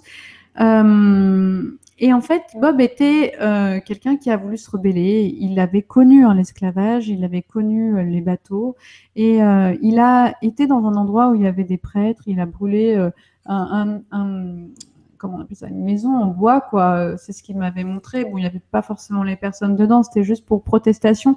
Il a couru, il a couru, on l'a rattrapé, euh, et il était pieds nus et on, l'a blessé à ses pieds, d'accord? On l'a mhm. torturé.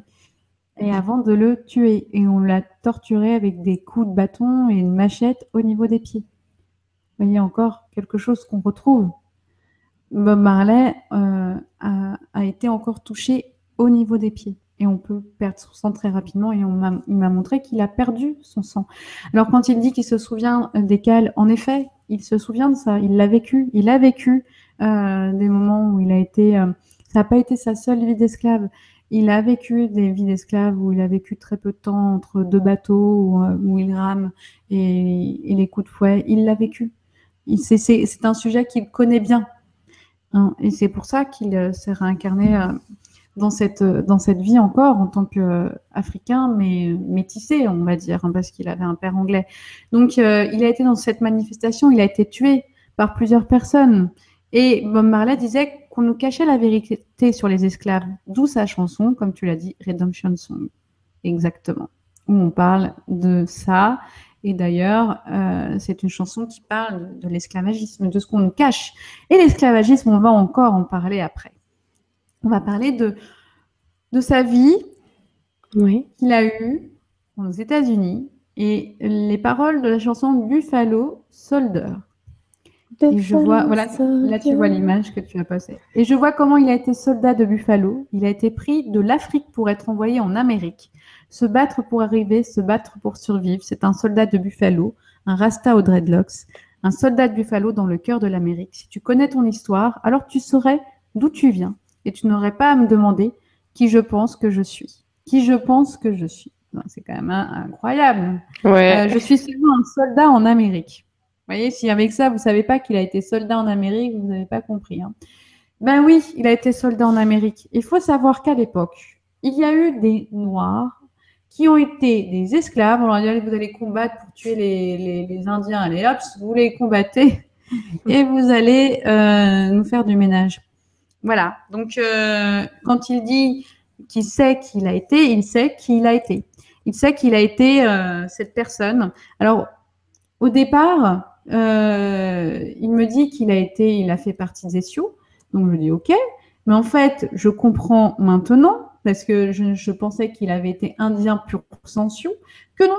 Parce qu'il m'a dit, mais tu sais, à l'époque, euh, en fait, c'est pas qu'il m'a dit, il m'a dit, regarde sur Internet. Quand j'ai regardé sur Internet, j'ai vu qu'en fait, il y avait des Africains, en effet, qui ont été, euh, en fait, enrôlés pour tuer les, Indiens, et d'autres qui ont été des fugitifs et qui se sont ralliés à la cause des Indiens, et qui ont été d'ailleurs de grands chefs. Et en fait, il a été Sioux. Et je pensais qu'il avait été Sioux de peau rouge, mais en fait, il n'a pas été Sioux de peau rouge. Il me, il me confirme là maintenant, c'est qu'il a été Sioux de peau noire. D'accord. Pourquoi? Parce qu'en fait, c'est un fugitif qui a combattu pour survivre. Et là encore, il a tué un shérif américain pour fuir. Maintenant, je comprends pourquoi il, y avait Ashot the Sheriff. Il a tué un, un, soldat américain, un shérif américain pour fuir, pour pouvoir retrouver sa liberté. Et ensuite, il a été tué pour combattre euh, auprès des Sioux. euh, pour combattre auprès des Sioux et il a été tué par les Blancs pour, pour, pour- ça. Et encore une fois, ses pieds ont été touchés. Il faut savoir qu'il a été aussi esclave. Il m'avait montré une image d'une femme qui avait été esclave et euh, elle aussi avait eu la gangrène au niveau des pieds, faut le savoir. Donc voilà, on retrouve en fait une histoire qu'il a vécue et qu'il vous dit dans, dans ses, ses chansons, qui pense que je suis. Voilà. Il savait aussi, je suis seulement un soldat en Amérique. C'est un Jamaïcain, il vous parle de soldat en Amérique. Voilà, il retrace sa vie antérieure lors d'une chanson. C'est dingue. Avec ça. Il en a eu des vies. Il en a eu des vies. Il y en a eu des vies incroyables. Moi, j'ai appris aujourd'hui euh, que voilà, c'était un, c'était un, un, un homme qui savait ce qu'il voulait. Alors, on va finir par euh, le message de, de, de Bob Marley. Alors, avant qu'il il prenne la place, euh, il m'avait juste dit de dire une chose, qu'il avait écrit une chanson qui s'appelle War et qui parlait justement de l'Afrique en disant qu'il trouve que l'Afrique saigne encore trop. Euh, il y a trop de guerres, trop de manipulations, pas assez de paix, et que ça c'est quelque chose de dur pour lui parce qu'en fait, c'est l'impression que ce message n'est pas encore totalement passé. Euh, et d'ailleurs, il m'a parlé aussi de la chanson euh, euh, Fusing and Fighting, se tracasser et se battre. Pourquoi ces histoires et ces combats? Je veux savoir, Seigneur, je veux savoir pourquoi ces coups et cet ennui. Je veux savoir, Seigneur, je veux savoir maintenant. On devrait vraiment s'aimer les uns et les, autres, en paix et en harmonie, au lieu d'avoir peur de se tracasser et de se battre, et eux agissent en toute iniquité. Voilà, là je vais lui laisser la place parce que c'est quand même à lui de, de finir cette émission. Euh, donc voilà. Euh, le message qu'il a à vous apporter ce soir, c'est un message de paix, parce qu'en fait, c'était un homme de paix et il dit que il dit les, il dit les choses suivantes. Il dit que euh, aujourd'hui, on doit toujours donner de l'amour à 100% à tous ceux qui voient encore des ténèbres, à tous ceux qui euh, jugent encore quelqu'un mettre toutes les personnes qui vont juger, toutes les personnes qui vont être dans l'ego, toutes les personnes qui vont voir une couleur de peau alors que la couleur de peau, on s'en fout, qui vont voir euh, un reptilien, un, extraterrestre, on s'en fout. Et c'est marrant parce qu'en disant ça, ça me fait penser à quelque chose que j'ai vu. En fait, ce qui est important, c'est surtout le message qu'on doit véhiculer. Parce qu'en fait, pour, pour pouvoir évoluer aujourd'hui, il faut savoir qui on est il faut savoir qui on est et ce que l'on doit faire sur cette terre. Et pour savoir qui l'on est et ce que l'on doit faire sur cette terre, il faut vraiment connecter, être connecté à la nature, être connecté à son soi profond, se poser toujours 3 millions de questions et en même temps, un moment, ne plus douter, voir juste que tout ce qu'il y a autour de vous, c'est juste un puzzle, ce puzzle qui doit se reconstituer. Il dit, les deux éléments les plus importants sur cette terre, c'est l'eau et l'air. Hein, pourquoi? Parce que ces, deux éléments ont un point commun. Euh, ces deux choses qui, ont un, vécu, toute une histoire, qui engrangent depuis des siècles et des siècles une histoire. Et que l'eau qui est dans la mer est aussi vieille que euh, elle vous paraît aussi jeune aujourd'hui, comme l'air que vous respirez est aussi vieux que l'air que vous avez l'impression qui est tout neuf, qui est, qui est juste euh, en face de vous et que vous ne voyez pas. Il dit, l'amour, c'est la chose la plus importante c'est celle que l'on met trop peu dans tout euh, dans tous nos petits faits et gestes, dans toutes les choses que l'on est en train de faire, même actuellement. Quand vous pensez l'amour, parfois vous ne le pensez pas vraiment. Vous êtes dans l'amour, mais vous ne l'êtes pas. C'est-à-dire que vous n'y mettez pas la foi et la conviction à 100%. Quand vous devez aimer, vous devez aimer de toute votre âme, de toute votre, de toute votre âme. Vous devez aimer à 100%, ne plus avoir peur. Laissez vos peurs de côté et comprendre que tout ce qui vous entoure, tout ce, qui, ce que vous voyez autour de vous, tout ce que l'on vous informe, ce sont que des, des informations. Il faut savoir voir avec ses yeux. Il faut savoir ouvrir avec son cœur. Et il ne faut pas avoir peur parce que la peur, encore une fois, hein, c'est l'ego et c'est quelque chose qui vous permet de reculer et de ne pas d'avancer. Essayez de mettre de l'amour dans toutes les choses que vous, faites. Essayez de mettre cet amour à 100%. N'oubliez jamais une chose, c'est que en y mettant de l'amour dans chaque geste, dans chaque idée, dans chaque pensée, dans chaque chose que vous allez faire, vous allez pouvoir enfin être heureux. Et c'est ça. Le bonheur, c'est de trouver cette paix. Trouver cette paix et pouvoir la donner aux autres. Parce que si vous commencez à juger, comme je l'ai mis au départ, comme je l'ai mis dans ce texte, euh, vous allez, je, ne veux pas que vous parliez de jugement, mais pourtant vous allez me juger, eh bien alors vous allez être à côté du message fondamental. Essayez de voir au-delà des textes, au-delà des mots, au-delà des peurs, et vous verrez qu'en fait, le monde est magnifique. Et il ne fait que resplendir de mille et une couleurs, de mille et une énergies. Et c'est ça, c'est ça ce soir que j'ai envie de vous passer, que ce soit dans les plantes, que ce soit dans l'air, que ce soit dans la mer. Eh bien, en fait, tout est connecté et nous sommes connectés. Alors, aimons-nous, apportons-nous de la paix et soyons heureux. C'est tout. Waouh, merci beaucoup. Merci. Donc, c'est un message qu'il avait prévu, euh, qui t'avait fait passer donc avant l'émission en te disant que voilà, non, seulement tu choisissais Villa, non, non Là, ce message-là, c'est le message qu'il m'a donné. Là, je n'ai fait que me concentrer sur la caméra et laisser mon espace euh, de cerveau à, lui. voilà. Je croyais que tu étais tellement concentrée je me disais, mais tu, tu es en train de le lire, le message, en fait. Non, non, non, non, non, non, regarde, si tu... je vais te montrer ce que j'ai. J'ai la chanson euh, juste en face de moi. je ne sais pas si on peut lire. Ah, je suis très mauvaise. Ouais, ouais, je vois.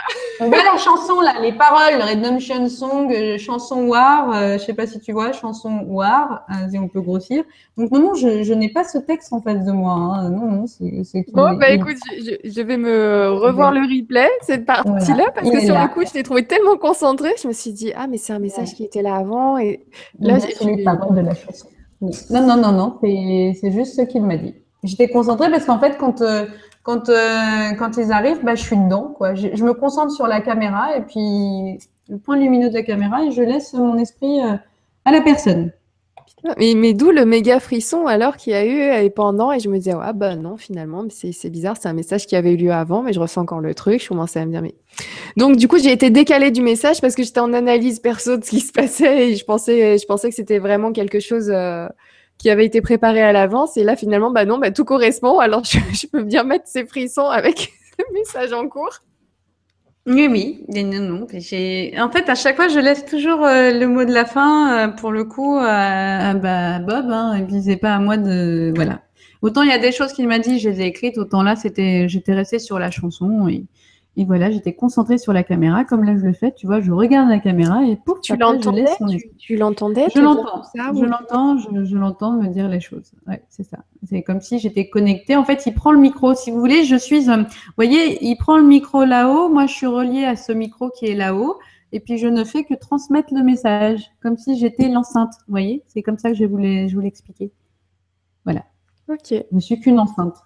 Bah écoute, s'il est dans le coin, on va prendre, on va prendre quelques petites questions si tu veux bien. Je sais qu'il est 10 heures. Est-ce qu'on peut prendre deux, trois petites questions avant d'y aller? Et puis on verra si il aura envie d'y répondre vu qu'il ne doit pas être trop loin. Et en tout cas, bah, je le remercie pour cette euh, grande tirade euh, improvisée, peut-être pas improvisée pour lui, hein, il devait savoir ce qu'il voulait dire déjà dès le départ, mais en tout cas, euh, Merci pour cette transmission de message en direct dans une émission en direct. Voilà, alors on va prendre le message, euh, la question de Katia qui nous dit Bonsoir Nora et Claire, les Rastafari sont végétariens. Bob Marley l'était-il? Quel est son avis sur le végétarisme? Merci Katia. Il y accordait beaucoup d'importance. Alors, de temps en temps, il n'a pas été végétarien toute sa vie, en tout cas, euh, parce que, voilà, quand il était jeune, il a mangé de la viande et, et, voilà, il n'a pas vraiment le choix. Mais en fait, il faut savoir, c'est que dans une de ses incarnations, il a été, euh, comment on appelle ça, euh, un moine bouddhiste, et donc il accordait énormément euh, d'importance aux, animaux, aux, êtres vivants. Et, du coup, son objectif à lui, c'était de faire comprendre et prendre conscience que on doit respecter tout ce qu'il y a autour de nous. Après, il n'a pas toujours été végétarien. Non, Merci. Merci. Une question de Juliette qui a été énormément likée, qui nous dit quel était l'événement de sa vie qui a provoqué le walk-in? Juliette. Alors, je vais vous le dire, ce qu'il m'a dit, c'était par rapport à son père. Il avait beaucoup de difficultés à communiquer avec son père, beaucoup de rejet vis-à-vis de lui. Euh, il se sentait pas, se sentait pas vraiment à, sa place parfois. Il n'était pas connecté, en tout cas, à son père, et c'est cette cassure, cette brisure en fait à l'intérieur de lui qui a fait que son walking a pu euh, venir. Merci beaucoup. Alors, bah, du coup, l'auteur qui nous posait cette question qui a été beaucoup likée, quel est le message le plus important que souhaite nous faire passer Bob actuellement? Alors, en résumé, sur euh, la grande tirade de ce que j'ai compris, c'est énormément d'amour. Oui. Tout, vivre dans l'amour, tout faire à travers cet amour-là. Oui. Et d'être aussi, euh, je dirais aussi d'être conscient, parce que Bob, en fait, il était là et il l'a dit, j'ai été là pour, pour délivrer des messages. Quand on parle de la CIA, quand on parle de, des juifs purs éthiopiens, quand on parle de l'Afrique qui a été euh, si, si souvent bafouée, euh, quand il parlait d'Afrique, il parlait pas que des Africains, il parlait aussi de l'esclavage mental qu'on a autour de nous, de cette société qui nous dirige. Ne pas être des moutons, lui les appelait les rats. Mais en fait, ce qu'il faut, c'est aussi voir au-delà de ce qui se passe et au-delà de cette société pour pouvoir enfin devenir vraiment quelqu'un de libre. Parce qu'en fait, pour lui, l'importance, c'est l'amour et c'est la liberté. Ce sont les deux choses qui sont les plus importantes. Et quand les gens ont compris la force qu'ils ont en eux, eh bien, en fait, ils pourront devenir libres. Et c'est en s'apercevant de ce qui nous entoure qui ne va pas d'ailleurs, parce qu'en fait, ça, ne, reste que du non-respect pour cette planète et du non-respect pour l'homme de façon générale, pour toutes ces injustices. Pourquoi aujourd'hui encore l'Afrique saigne alors qu'elle ne devrait plus? Eh bien, on doit encore, nous, agir, réagir et, s'opposer hein, à, à, cette, violence encore faite, à cette, oui, à cette violence encore faite. Merci beaucoup. Merci Lothar pour euh, cette question qui nous a donné un joli complément alors, Juliette, une autre question qui dit Bonsoir, quel était son message en ce qui concerne les extraterrestres? Tu as dit qu'il en parlait dans ses chansons, Juliette. Oui. Right Race, où il parle de race de cheval, de race de, de chien. Euh, parce qu'en fait, derrière, il parlait des races déjà. Il parle ensuite de race humaine. pourquoi il parle de race de cheval, de race de chien et ensuite de race humaine? Parce qu'en fait, il savait déjà que les extraterrestres étaient là. Il le savait. Et euh, quel est son message? C'est pareil. Arrêtez. Il y a des reptiliens qui sont méchants. C'est vrai. Il y a des, extraterrestres qui sont méchants. C'est vrai. Il y en a aussi qui sont bons. Il y en a qui sont neutres. Il y a de tout. Donc, euh, il faut savoir faire la part des choses dans tout. C'est ça le message le plus important. Après, l'objectif, c'est vraiment de ne pas juger, de ne pas être dans le jugement. Parce que si vous jugez, vous commencez à rentrer dans ce que l'on appelle la dualité. Et ça, c'est juste ce qu'il ne faut pas faire. Donc, c'est important pour lui. En fait, quand il prenait ses plantes, qu'il prenait la marijuana et qu'il et qu'il sortait comme ça de cet espace-temps, il, regardait les choses avec un autre regard de façon plus globale. Et en fait, ce qu'il a compris aussi dans cette incarnation-là, euh, qu'il a réussi, euh, c'est qu'à un moment, faut stopper, il faut lâcher, quoi. Faut, faut être dans le non-jugement parce que si on commence à être dans la dualité, dans le jugement, on n'avance pas. Après, on est là juste, et il était là juste aussi pour dénoncer parce que si on ne, on ne met pas, euh, si on ne montre pas les, les, choses ignobles qu'il peut y avoir dans ce monde, on ne peut pas les mettre en lumière et on ne peut pas leur donner de l'amour. Si on cache les choses, on ne peut pas les montrer et donc on ne peut pas leur apporter de l'amour et trouver des solutions. Donc il faut apporter de la lumière dans tout. Il y a Pascal qui nous dit super message d'amour. Merci Claire, merci Nora pour cette sublime soirée. Peace and love à tout l'univers. Pascal. Alors, est-ce que j'ai vu une question tout à l'heure. Alors, c'est Marie Donia. Est-ce que tu pourrais y répondre? Aussi Bonjour Nora et Claire. Merci à vous pour cette passionnante émission. J'ai entendu parler de la misogynie de Bob Marley, ou tout du moins d'une relation assez particulière aux femmes dans cette vie. J'aimerais savoir d'où elle vient, cette histoire, donc Marie Donia. Alors c'est intéressant parce que quand il était Ismaïl, il avait beaucoup de femmes autour de lui, donc il était très prisé. C'était un homme très prisé et on retrouve encore cet aspect-là en fait en lui euh, dans l'incarnation de Bob Marley. Eh bien en fait, euh, euh, je vais reprendre une citation d'un autre homme qu'on a dit misogyne, Sacha Guitry, qui a dit "Je suis contre les femmes, tout contre". Voilà, ben, c'est exactement ce qu'il disait. Vous voyez le jeu de mots? Je suis contre les femmes, tout contre. Ben voilà, c'est, il avait un énorme respect pour les femmes et parfois euh, il avait euh, ce côté Ismaël qui revenait en surface, hein, comme euh, comme mon ami qui a Nefertiti qui remonte en surface et qui avait un caractère un petit peu dur avec les femmes parce que il voulait être sur un piédestal. Et quand vous savez quand et ça je l'ai remarqué quand une quand une vie antérieure revient et fait surface parce que ça arrive, c'est rare mais ça arrive. Et c'était le cas aussi de Bob euh, eh bien, euh, on a des, des, choses, on, se dit, mais pourquoi j'ai fait ça alors qu'on se comprend pas? Et en fait, c'est juste dans votre corps karmique, tout, tout, tout, tout, tout, tout, l'information elle arrive, c'est euh, une de vos anciennes vies qui a, ce caractère qui était à peu près plus fort, plus prononcé, et hop, ce qui fait surface, et ben de temps en temps, il faisait surface. Ça n'empêche qu'il était responsable de ses actes. Oui, il avait un caractère difficile avec les femmes parce qu'il en voulait aussi parfois avec sa mère, et c'est quelque chose qu'il a réussi à pardonner sur la fin de sa vie. Et hum, en même temps, il les aimait profondément. Il avait un amour pour les femmes qui était fort. Mais il est contre les femmes, tout contre. Voilà. Alors, merci beaucoup. Merci Marie-Donia. Allez, trois questions. Euh, enfin, mm. après, c'était la troisième. Donc, l'avant-dernière question, celle de Daniel. Recoucou, a-t-il eu une vie de femme intéressante? Merci. Voilà. Donc, est-ce qu'il a été, à un moment de, de ses vies, une femme et alors là, il nous a fait une sélection ce soir. C'est vrai qu'il y avait que des vies masculines. Et c'est pas, pas pourquoi on parle de Bob. Bob parle que de ses vies d'hommes.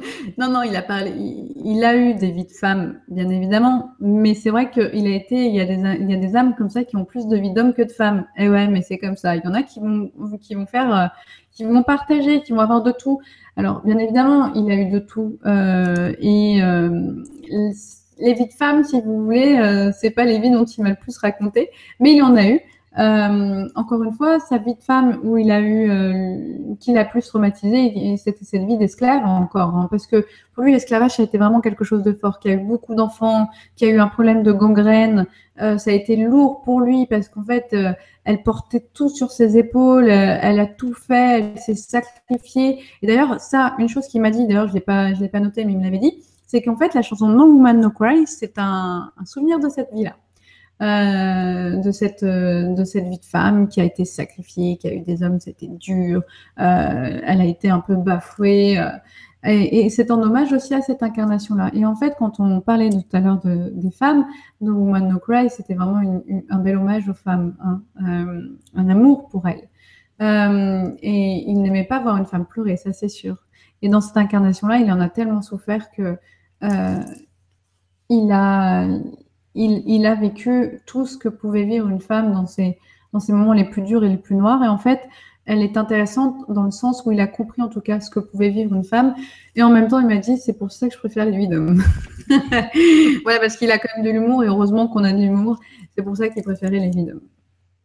Merci beaucoup. Bah écoute, on va terminer sur une question qui parle euh, de musique, une question de Mehdi. Alors, qui nous dit Bonsoir les filles et Bob. Pourrait-on savoir quel serait l'artiste de notre époque qu'il cautionnerait, un peu son fils spirituel qui aurait le même message ou même encore plus fort, pas forcément dans le reggae Mehdi.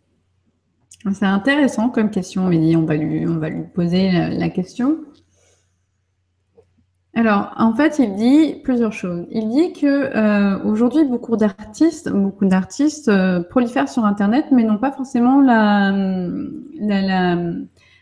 même impact que peuvent avoir les artistes que l'on entend sur euh, à la télé. D'ailleurs, il trouve que aujourd'hui, on devrait ouvrir nos oreilles un peu plus ailleurs que dans, sur les grandes chaînes télé ou dans les grandes radios, parce qu'il y a plein d'artistes qui fourmillent et qui sont aussi intéressants et, qui demandent qu'à éclore en fait. Hein. Ils demandent à éclore. Alors pour euh, pour commencer, il parle il parle d'une femme parce qu'en fait il parle pas d'un homme, pour une fois. Il parle d'une femme euh, et il il parle d'Alicia Keys qu'il aime énormément, en, tout cas au niveau de sa voix et de sa texture. Il dit que c'est une femme qu'il a déjà connue et avec laquelle il a eu une personnalité euh, forte. Euh, et qui, quand il l'écoute, euh, lui permet de, voyager, de transcender. Mais c'est pas, encore une fois, c'est par rapport au message, c'est par rapport à ce qu'elle dégage et ce qu'il aime hein, dans ses énergies, je dirais plus. Ensuite, il dit que nous avons des artistes du côté français qui sont intéressants. Alors, euh, alors, c'est pas parce que je, viens de redécouvrir cet artiste, mais c'est juste qu'il parle de deux artistes euh, en France qu'il aime bien et qu'il soutient. La, première, c'est une femme qui s'appelle Zaz aussi, où il dit qu'il a vraiment, il qu'elle est inspirée. Euh, il me parle aussi d'une africaine. Alors, il me parle d'une une africaine, mais qui n'est pas en France, euh, qui est dans le continent africain, qui doit avoir un, prénom comme euh, Meria, euh, il faudrait regarder sur Internet, euh, et qu'il aime beaucoup. Et il me dit d'ailleurs qu'il y a un artiste africain d'ici les dix prochaines années, d'ici dix ans, qui, qui va venir et qui vous délivrera des messages aussi forts et poignants que Bob Marley. Euh, et l'autre artiste dont il m'a parlé, mais en fait, c'est surtout par rapport à ses, ses, origines, par rapport à son originalité, par rapport à ses énergies, encore une fois, qu'il aime. Euh, ben, il parle de Stromae, donc c'est marrant parce que c'est aussi un Gabonais qui a vécu des choses assez atroces. Il parle de ce qu'il peut délivrer aussi comme message et que lui fait aussi partie de, de ces messagers. Hein, oui, qui, sont importants. Mais d'ici dix ans, dans une dizaine d'années, il y aura un artiste euh, qu'il faudra suivre, euh, qu'il faudra suivre et qui sera, euh, qui viendra de l'Afrique, qui, sortira de l'Afrique et qui aura des messages et des textes aussi forts. Après, la dernière chose qu'il me dit, il me dit que de toute façon, dans la musique, tous les artistes délivrent des messages. Ils sont tous connectés à la haut. Et après, à vous de, d'y voir la lumière dans chaque, dans chaque euh, musique, en fait. Oui, oui, là, on lui demandait son avis à lui. Oui, bah, là, il, a donné son avis. Hein. Oui, oui, voilà, c'est ça. Donc, c'est parfait. Voilà. J'ai envie de lui dire merci. Hein. Bah, rien. tu feras passer, enfin bon, tu feras passer le message. Non, il a entendu, hein, voilà. Parce que ah, j'ai eu de feeling toute la soirée. il était à côté de tout le monde, il était vraiment là partout. Si, euh, encore une fois, ce sont des, c'est une émission qui vraiment me perturbe. Hein.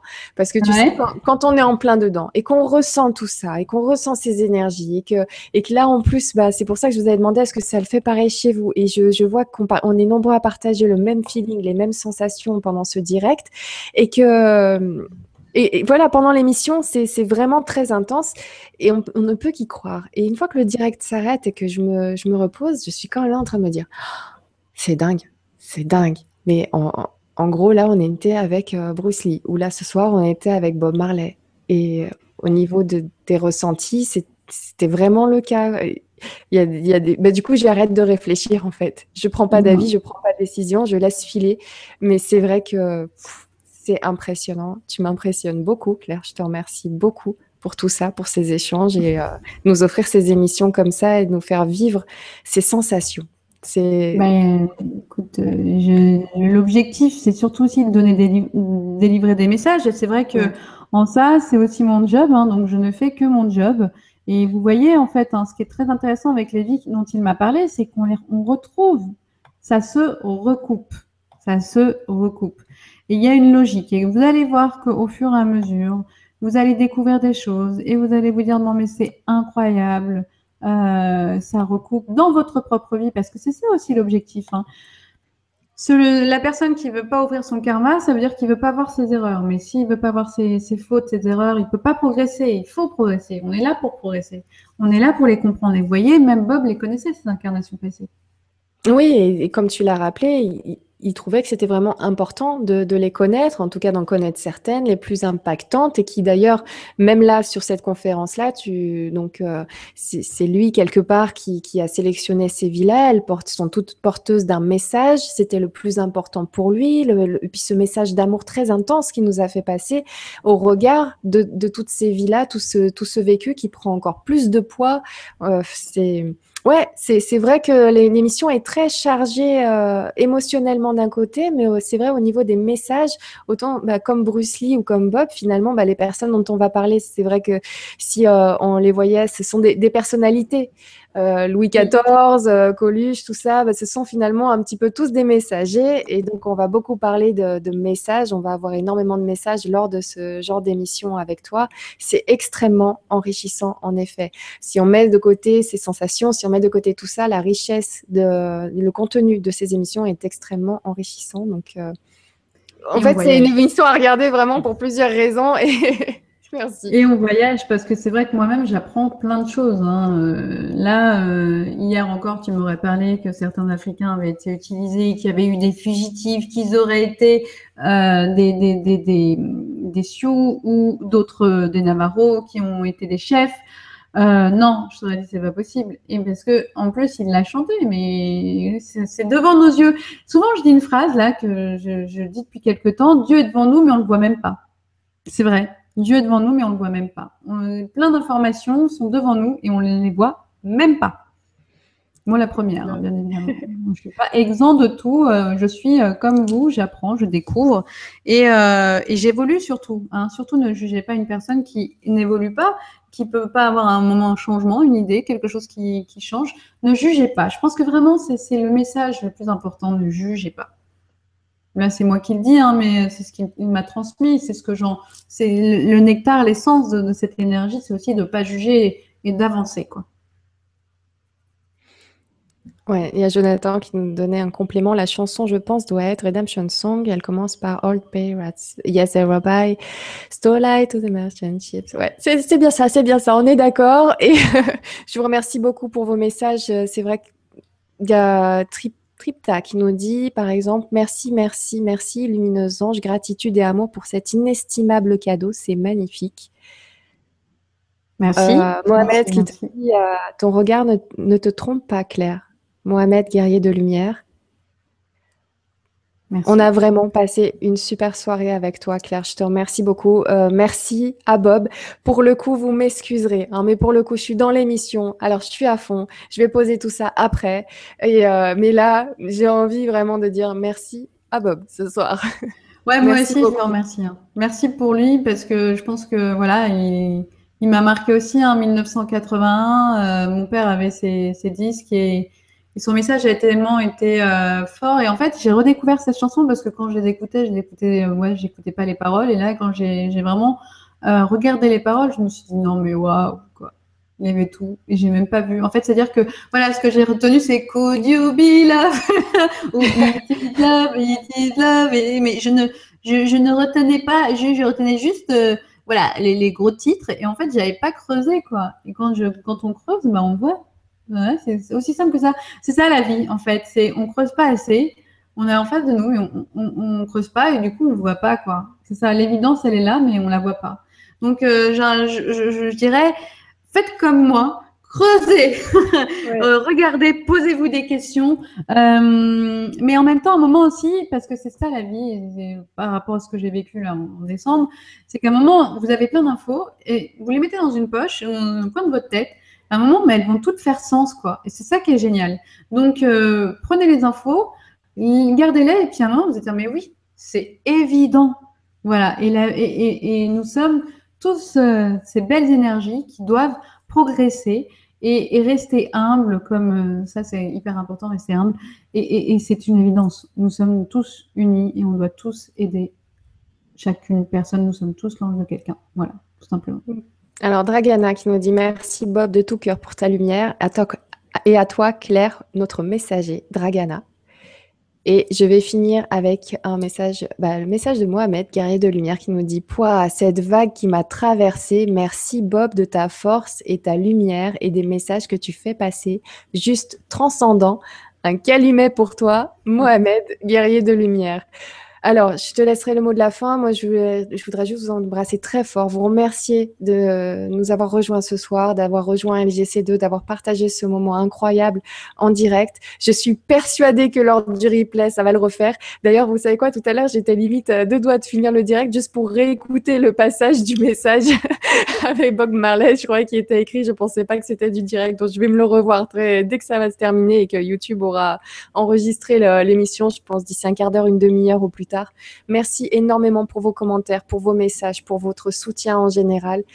Merci à vous. Je vous retrouve demain avec Elisabeth de Caligny pour Rosser. Ouais. ouais, je sais, je leur ai dit tout à l'heure que tu la connaissais bien et que. J'adore. Voilà, tu connais peut-être le contenu de l'émission de demain. Moi, je connais pas. C'est Rose, c'est rencontre avec le gardien des archives de l'humanité. Rien que ça, ah juste le titre, il fait rêver. Donc j'ai hâte d'être à demain. J'en sais rien. C'est vrai qu'avec euh, avec Elisabeth, c'est magique aussi du tout autre génial. Ah bah tiens, un petit génial. Ah, voilà. Et, euh, et donc voilà.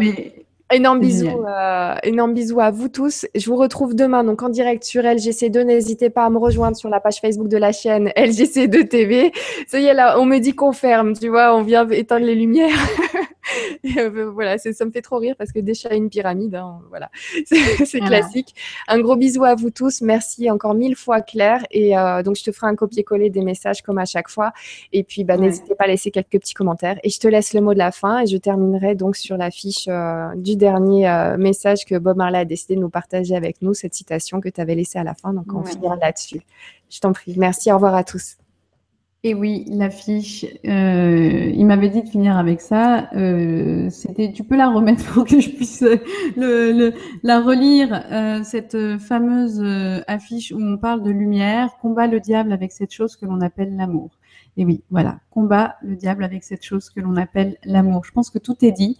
Euh, en gros, pour la faire très simplement, mettez de la lumière là où il y a de l'obscurité. N'hésitez pas à dénoncer ce qui doit être dénoncé. N'hésitez pas aussi à appliquer les choses parce que les dénoncer c'est bien, ensuite le faire c'est mieux parce que c'est quand même quelque chose d'important.